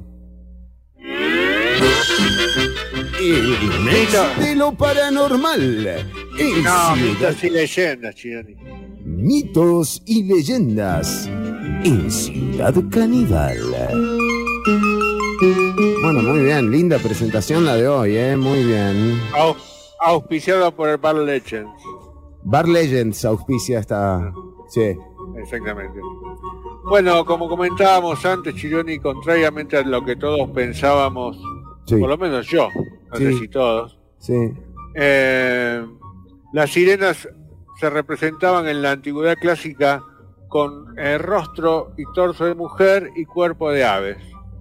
Pero qué, qué locura, esta gente de antes, Y vio cómo eran. muy Eh, conservadores. habitaban en una isla rocosa, no se sabe por qué, y a partir de la Edad Media adquirieron La gente- una apariencia, ¿La gente de antes o las eh, sirenas? las sirenas. A partir de la Edad Media adquirieron apariencia pisiforme, hermosas mujeres con cola de pez en lugar de piernas que se que moraban en las profundidades. Eh, a lo eh, donde se cuenta primero, donde más famosas se hicieron es cuando se hace mención en la Odisea de Homero, Mm. que es cuando eh, Odiseo Ah. vuelve de la guerra de Troya y pasa Los por un lugar cantos. donde están las sirenas. ¿eh? Las sirenas tienen un canto hipnótico. Eso, eso, ahora me acordé. Lo cantaron, lo, lo hipnotizaron. A él sí, pero él se, se había hecho atar en un poste del, mástil. Sí. Toda la tripulación tenía las eh, Uh, oídos ¿Se acuerda como cuando, cera. cuando, cuando íbamos al bar con aquel amigo que había dejado de tomar? ¿Se acuerda que le decía, no, a mí atame al poste ¿no? Y lo tenías que tener atado ahí al... Claro, para que no tomara, sí. que no se, que se aguante, ¿no? Decía... Entiendo. Exactamente. eh, A, a Odiseo lo atan al, al mástil, toda la tripulación se tapa los oídos con unos tapones de cera que habían hecho. Sí. Entonces, las sirenas eh, con su canto, porque dicen que te pueden hacer llegar al orgasmo solo cantando. No. Imagínate cómo estaba Odiseo. atado al Odiseo poste. ahí atado al poste. Suéltenme, suéltenme. Ah, se arrancaba así con las cuerdas con los dientes. Me, me hizo Pero- acordar, me hizo acordar a otra escena de Van en donde eh, tu amigo se va a agarrar a trompadas y vos lo estás agarrando y te dice suéltenme, pero vos ves que no va para adelante, ¿no? Algo así. Algo así, algo Pero- así. Pero Soltame- bueno, él no, no se soltó. Soltame que lo mato, soltame que lo mato. ¿No? Una onda. Las sirenas, las sirenas cuando te cantan y no logran hipnotizarte, eh, mueren. No. Sí, exactamente. Entonces en este caso pasó eso. Es como, es como la, es como la prueba de admisión eh, de la UCR, eh, es como algo así para la sirena, o sea, si no te hipnotiza, no, no sirve. No sé, yo no, no sé si, si no pasás el examen de admisión, morís también. Y no sé. Eh, Ortuño, mire, vamos a interrumpir el contenido porque justamente muy amablemente eh, la diputada Sofía Guillén, eh, que está en comisión, en este momento están trabajando en la Asamblea Legislativa, eh, nos, atien- nos atiende para comunicarle también a la audiencia qué es lo que ha venido pasando en estas eh, mesas de diálogo eh, que pareciera... tienen un diálogo, pero como si el diálogo fuera el fin eh, de, de esas mesas eh, que ha convocado el gobierno para charlar sobre las jornadas 4-3 o jornadas de 12 horas de las que hemos venido hablando, incluso también con la diputada Sofía Guillén. Sofía, bienvenida a Ciudad Caníbal, gracias por el tiempo que le dedicas a la audiencia. Hola, hola, gracias a ustedes por la invitación. Un gusto acompañarles. Contanos, Sofía, ¿qué pasó en la primera eh, reunión de esta mesa de diálogo? Porque yo escuché ayer unas declaraciones suyas en eh, el plenario que me que, realmente me, me dieron un diagnóstico que no era el que esperaba, ¿no? Pero cuéntenos usted para tenerlo claro. Sí, bueno, recordar que esta es una mesa de trabajo que fue convocada por Casa Presidencial, a la que asisten diferentes sectores, eh, cooperativas, sindicatos, solidaristas, cámaras y también representantes de fracciones legislativas. Nosotros como Frente Amplio decidimos participar, pues porque no renunciamos de y a que a través de conversar podamos llamar un poquito a la sensatez, de que debatamos argumentos con estudios sobre las implicaciones de la jornada 12 horas, pero sí me parece que hay expectativas muy diferentes de lo que debería de ser esta mesa de trabajo, ¿no? Para nosotros debería ser una mesa en donde exista espacio para intercambiar este tipo de, argumentaciones por el fondo, más que, digamos, más que vernos o saludarnos, tendría que haber sí un enriquecimiento de, de debate respetuoso, de conversación que lleve finalmente a algunas conclusiones sobre la materia, en donde puede que no estemos de acuerdo en todo lo que se diga, pero que sí debería de existir ese intercambio. Lamentablemente eso no se ha podido hacer, es una mesa, pues gobierno desea que sea rápida. Eh, yo entiendo, entiendo que ellos tienen premura por el proyecto, aunque nosotros no compartimos eh, el objetivo de este proyecto, pero sí me parece que es una mesa que debería de tener más oportunidad de debatir por el fondo con argumentos. Te pongo un ejemplo, quizás la primera sesión fue mucho de presentarnos, de decir que hay buena voluntad, eh, y bueno, quizás esbozar algunos, algunas pocas ideas sobre el tema, pero eh, la segunda sesión fue ver un- una matriz de Excel con los, eh, las opiniones y que todos los sectores enviaron por escrito. Pero sí ha hecho falta quizás la carnita, ¿no? De entrar al texto y de decir, bueno, eh, cuáles son los empleos que se estiman, cuáles son los impactos de productividad, eh, cuáles son los salud, cuáles son las jornadas, qué dice la OIT. Mira, hace poco nos dimos cuenta de un eh, criterio que la OIT le envió a la Asamblea Legislativa anterior y que parece que se había traspapelado y no aparecía, pero ese criterio de la OIT eh, decía que sobre el proyecto este que está en discusión de jornada 12 horas, eh, de lo básico para no violentar el convenio número uno era hablar de nueve horas, no de dos, es decir, solo se podía ampliar una. Entonces hay una serie de criterios muy fuertes y todavía no ha existido el espacio o el momento para poder intercambiar estos criterios y ver, bueno, a lo mejor enriqueciéndonos todos de criterios podemos discutir con mucho más, eh, con mucho más seriedad este, este proyecto. Ahora lo que dice el gobierno es que va a mandar un texto sustitutivo, vamos a esperar a que lo envíe, lo va a enviar el lunes. Es un texto sustitutivo que desde ya le aclaro a la audiencia que nos escucha que no es un texto de consenso, lo señalamos en el, en el, en el espacio, en la mesa. Es un texto que el gobierno va a elaborar por su cuenta, con base a los criterios que ha ido escuchando, pero que no ha pasado por el filtro de la comisión. Y luego el jueves de la otra semana, es decir, de hoy en ocho, nos vamos a reunir de nuevo como mesa para discutir ese texto y debatir por el fondo. Entonces creo que la sesión más larga va a ser este jueves. Yo sí te digo, Fernando, hay muchísimas dudas y muchísimas observaciones, no solo del Frente Amplio, sino de muchos sectores, eh, incluso cooperativos, por supuesto sectores sindicales, pero también sectores empresariales que tienen dudas y hay varias fracciones legislativas que tienen dudas. Yo no creo que este sea un tema que deba verse a la carrera porque podríamos estar cometiendo serios errores. Usted también eh, hacía constar ayer en plenario sobre, eh, porque aquí hablamos, evidentemente cuando uno ve el proyecto eh, se da cuenta rápidamente que lo que se intenta hacer es nada más quitar el 1.5 que se le paga a la gente por las horas extras eh, trabajadas, o al menos eso es lo que hemos podido eh, identificar desde eh, Ojo de Águila, ¿verdad? Ustedes son los que están ahí con el día a día del proyecto y ahora enterándonos de que hay un proyecto sustitutivo o un texto sustitutivo eh, que se presentará el lunes, bueno, realmente no sabríamos en este momento qué es lo que se le puede criticar o no eh, al proyecto. Pero se habla solo de esto y usted hacía ayer mención a algo de lo que no se habla, que es la modificación en, en la organización de la vida de las personas como estamos acostumbradas y acostumbrados. Así es, claro, lo que sucede es que eh, al no existir espacios para poder intercambiar este tipo de comentarios y de observaciones, es que no se ha podido entrar a debatir esos temas tan medulares de esta discusión. A ver, un cambio de jornada es un cambio en la rutina de las personas. Implica transformar su tiempo destinado al ocio, al sueño, a las comidas, a estudiar. Mucha gente estudia de noche y trabaja bueno, esa gente puede que no le sea funcional esta jornada. Entonces, es una transformación de la rutina y nosotros no podemos solamente evaluar un criterio dos, sino que hay que contemplar todos esos escenarios y todas las posibles afectaciones. Ahora, por supuesto, alguien podría decirme, mira, pero es que es un proyecto que es voluntario, nadie van a obligar a asumir la jornada 12 horas. Lo que pasa es que sabemos muy bien que en Costa Rica la Dirección de Inspección Laboral es muy débil. El Ministerio de Trabajo es muy débil. Justamente el semanario Universidad sacó hace un par de días una nota en donde decía que Inspección Laboral en el 2021 solo había podido revisar el 6% de los casos presentados a inspección. Entonces, e- es una inspección realmente débil. A finalizar el 2020, en diciembre de 2020, habían 1.047 casos, por supuesto, abuso de suspensión de, de contratos. Acordate que eso fue habilitado por pandemia. Entonces, aquí la realidad es que el poder de negociación de la persona trabajadora es muy poquito. En tiempos de desempleo y crisis es más fácil que el patrono, sin obligar de forma explícita, termine diciéndote, mira, me aceptas un cambio de hora y qué le vas a decir vos que no y quedar feo, ¿verdad? En tiempos de desempleo y crisis. O sea, la realidad es otra.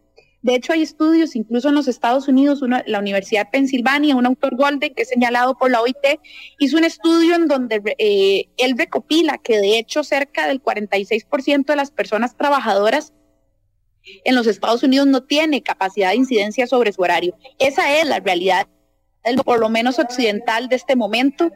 Y aunque el proyecto diga que es voluntario en el papel, ¿quién va a ir a inspeccionar que así sea? Pero además, te digo una cosa más, Fernando, yo creo que se parte de un error básico y es creer que aumentar la jornada diaria, porque la semanal se mantiene en 48, pero estás aumentando la jornada diaria los cuatro días de trabajo de 8 a 12 sin pagos de hora extra.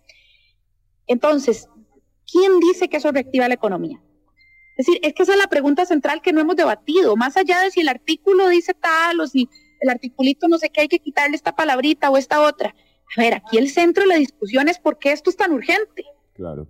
¿Qué es lo que hace urgente este proyecto? Si este proyecto no hay estudios de generación de empleo en la, en la mesa de trabajo, yo pregunté, ahí estaba la representante del CINDE y me dijo, no hay estudios, no hay estudios de cuánto empleo va a generar esto. Lo que me dicen es, es para darle seguridad jurídica a empresas que ya lo hacen. O sea, que en este momento en el país hay empresas que aplican jornadas de 12 horas de Fuera forma de la continua. ley, ilegal. Eso es ilegal. Eso es ilegal. Se, lo dijeron a- en una reunión, se lo dijeron a una diputada en una reunión en casa presidencial. Es que hay gente que contrata gente de manera ilegal y nosotros queremos que todos eh, tengan la posibilidad de trabajar en la que tengan seguridad jurídica, le llaman, ¿no? Al- entonces alguien podría decirme, ay, entonces, ¿qué, ¿qué vamos a hacer? ¿Perseguir esas empresas? No, a ver, a ver. Lo que está pasando aquí es que la inspección laboral no está revisando, número uno. Número dos, si el patrono necesita permanentemente a, una trabaja- a un trabajador en 12 horas, significa que ocupa contratar a otro ser humano, Exacto. no usar al mismo ser humano más horas, ¿verdad?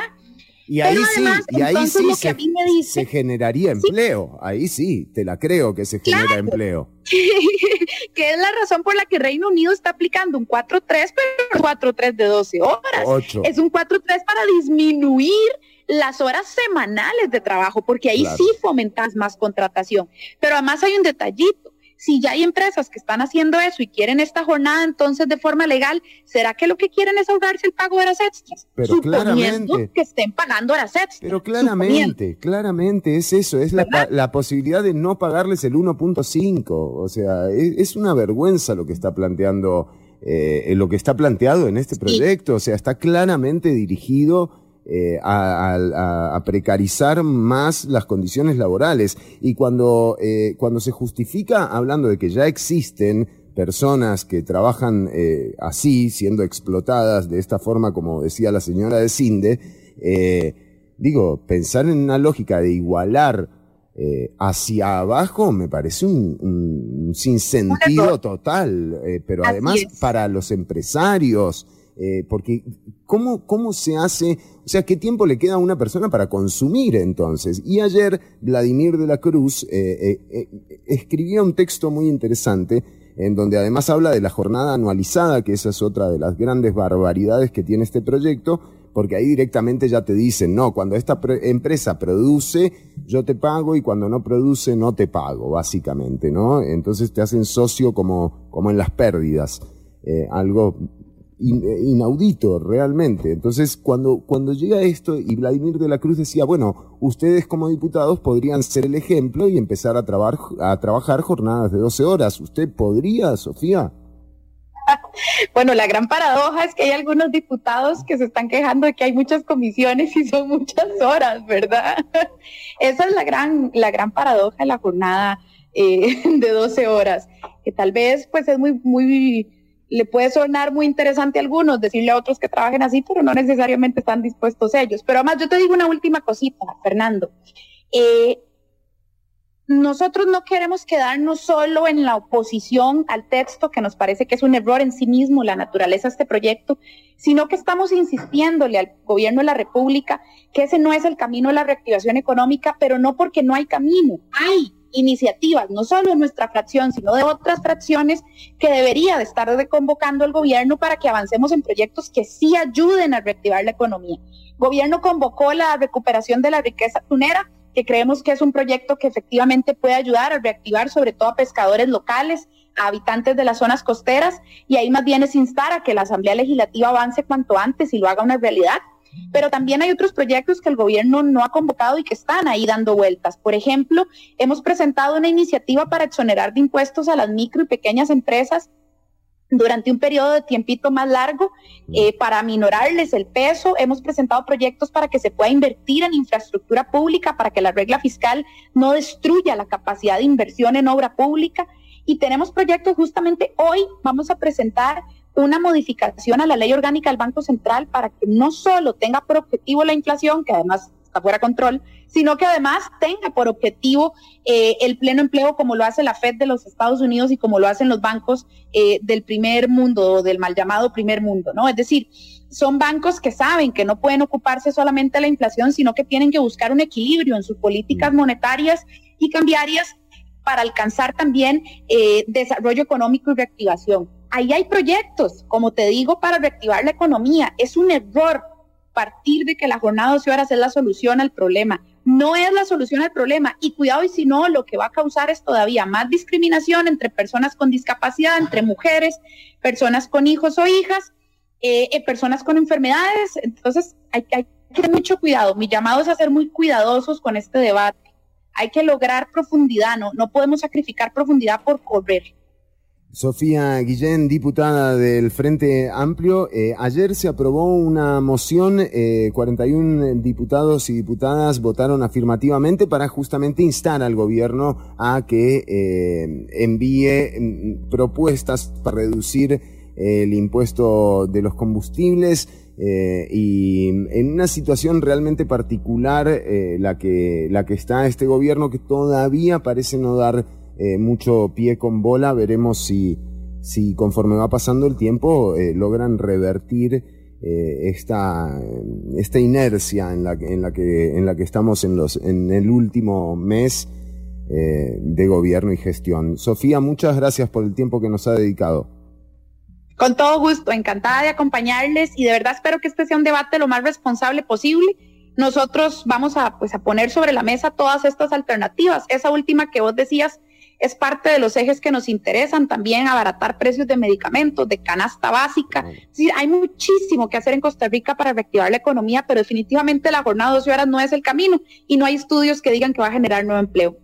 Así que bueno, pues encantada de estar acá y, y a disposición de, de cuando se requiera que conversemos de nuevo. Igualmente, y no faltará oportunidad, era Sofía Guillén del Frente Amplio en directo desde la Asamblea Legislativa.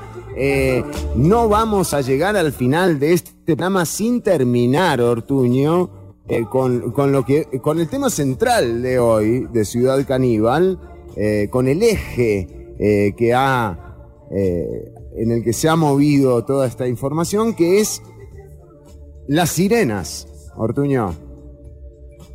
Ortuño. Ortuño. Ortuño. Sí, Chironi, no, no creo que llegue. Cinco minutos no me da, ¿eh? Para todas las sirenas. No creo. Pero bueno, los dejamos con la intriga. Y al lunes que viene les, co- les comentaremos lo que nos queda de las sirenas, Chironi. No, y Ortuño es No más. queda mucho. ¿No queda mucho? Sí, algo queda, pero cinco minutos no me da. No, pero- Si quiero puedo puedo hablar rápido, puedo hablar sí, de las sirenas. No, no, pero mire, no se preocupe, no se preocupe, por favor. Yo quiero enterarme, o sea, usted me dijo que, eh, o sea, que esta- lo- nos quedamos en, en que estaban en, en- en la piedra. ¿Verdad? Sí, ya me, ya, sí, ya me, me, desco- me desconcentré, Chironi, me desconcentré. Lo que le puedo contar es de las sirenas que, que existen acá en Costa Rica, para cerrar con algo local. Me gusta. En 1957, don Fernando vio en Esterillos la sirena que hoy inspira una, icónica escultura. No sé si usted habrá pasado por Esterillos. A veces va a la playa, ¿no? Cada tanto. Cada tanto, sí, tres, sí, cuatro sí. años. Tres, cuatro años sí llego. Bueno, eh, Según quien gane la elección. ¿Cómo? Según quien gane la, la- elección. La elección, exactamente. Entonces no va nunca. Eh, la historia comenzó como. eh, Hay un productor audiovisual, Mauricio Mora, Sí. que hizo, hizo un pequeño. No diría documental, pero, pero sí que cuenta un poco la historia de don Fernando. Eh, la Eh, carnicería, muy buena carne, ¿eh? Don Fernando Mora Jiménez le llama. Ah, no, no, es otro, es otro, se ve que es otro. Eh, él dice haber estado cara a cara con una sirena de 64 años. Así, cara a cara. Para cuadra. Dice que él, él era muy jovencillo, tenía como 16, 17 años. Él iba a pescar eh, langostas con un arpón ahí por esterillos y cuando estaba pescando dice que sintió un ruido, se dio vuelta. Muy bien, gracias Sebas Pérez Murillo, tenés razón, te apoyo. No a la Ortuño, censura no corte, no corte el contenido, Ortuño. Ya vamos bueno, con los no, mensajes. pero me siento mal, chico. Entonces, eh, dio, eh, se dio vuelta y dice que vio un mujerón, así tipo una sirena. ¿Don Fernando? Él me- don Fernando, él se asustó Sí. y, y salió corriendo, después se dio vuelta y vio que la sirena se escapaba, se iba. Ajá. Entonces, ¿él qué fue lo que hizo? Dijo, yo tengo que comprar acá. Fue, Este terreno. eh, compró el terreno, creo que eran unas 42 hectáreas, 5 mil colones. Las Mira, bien. Y después de haber comprado el terreno, dijo, voy a hacer un, un- una escultura. Entonces le pidió a un escultor que le haga una sirena. Él hizo la base de cemento que está ahí, que todavía está. Eh, la escultura está hecha en bronce, le salió 3 millones y medio de colones.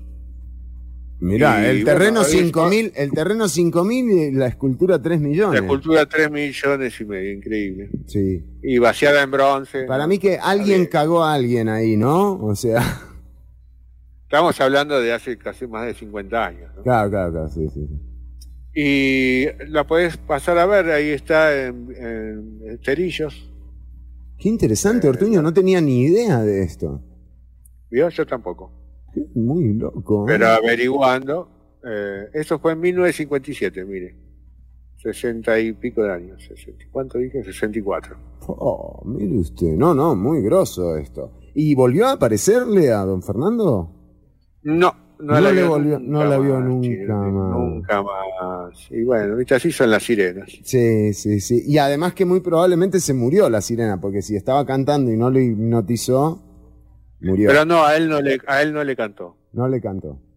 No le cantó. Existen sirenas, otro tipo de sirenas, por ejemplo, en Japón eh, existen eh, algunas momias de sirenas. Las momias eh, japonesas de sirenas son bastante feitas. Ah, ¿por qué? En gene- y porque son así, porque lo que hacían era venderlas. Entonces, ¿qué hacían? En general, Sí. tenían un cuerpo, la parte del cuerpo de un mono y la parte de atrás de algún pescado grande. Y, eh, o sea, era un trabajo que hacían Claro, como para. Claro, era para hacerlo más. eh, menos real, menos parecido a la figura humana, dice usted. Es porque les, les era más fácil, viste, matar un mono que matar una persona.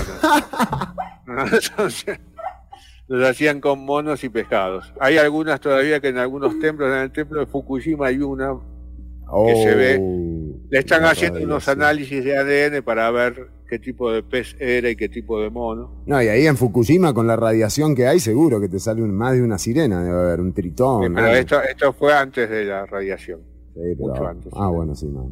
Entonces no. Eh, y bueno, eso es más o menos las historias de la sirena.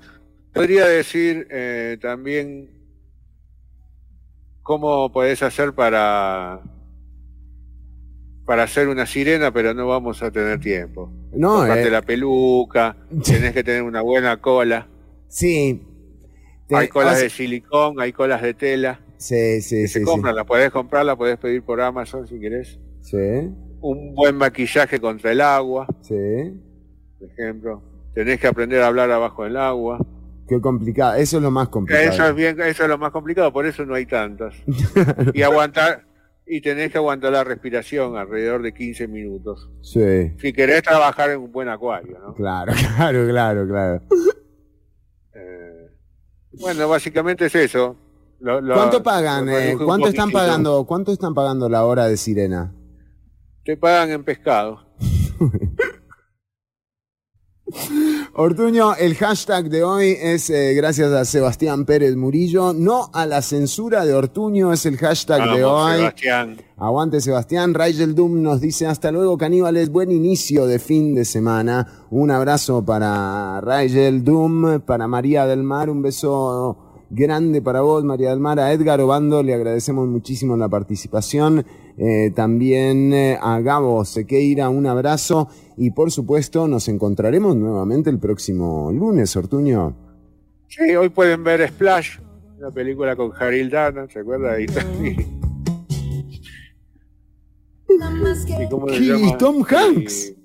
Y, y Tom Hanks, exactamente. ¡Qué película, Ortuño! Un peliculón, ¿eh? Comparado, a, Obi- comparado a Obi-Wan Kenobi, es un desastre. Bueno, no sé, Obi-Wan Kenobi es como Star Wars, pero dirigido por un ingeniero de, de Cosebi. Eh, rarísimo. Nos despedimos. Obi-Wan Kenobi, me gusta, Obi-Wan Kenobi era Sí, ese nos vemos de ahora. los mejores. Sí. Bueno, eh, un abrazo para todas y todos, cuidarse, cuidar al otro y eh, nos encontramos el próximo lunes. Quédate escuchando Amplify Radio 955 FM, la voz de El, lunes no se pueden perder que tenemos en mitos y leyendas, tenemos gigantes, que acá sí está bravo porque los gigantes ya existieron. Ahí hay un alienígenas ancestrales El mezclados. próximo lunes. En mitos y leyendas de Ciudad Caníbal, no te pierdas. ¡Gigantes! Chau, chau. A tiro. Nada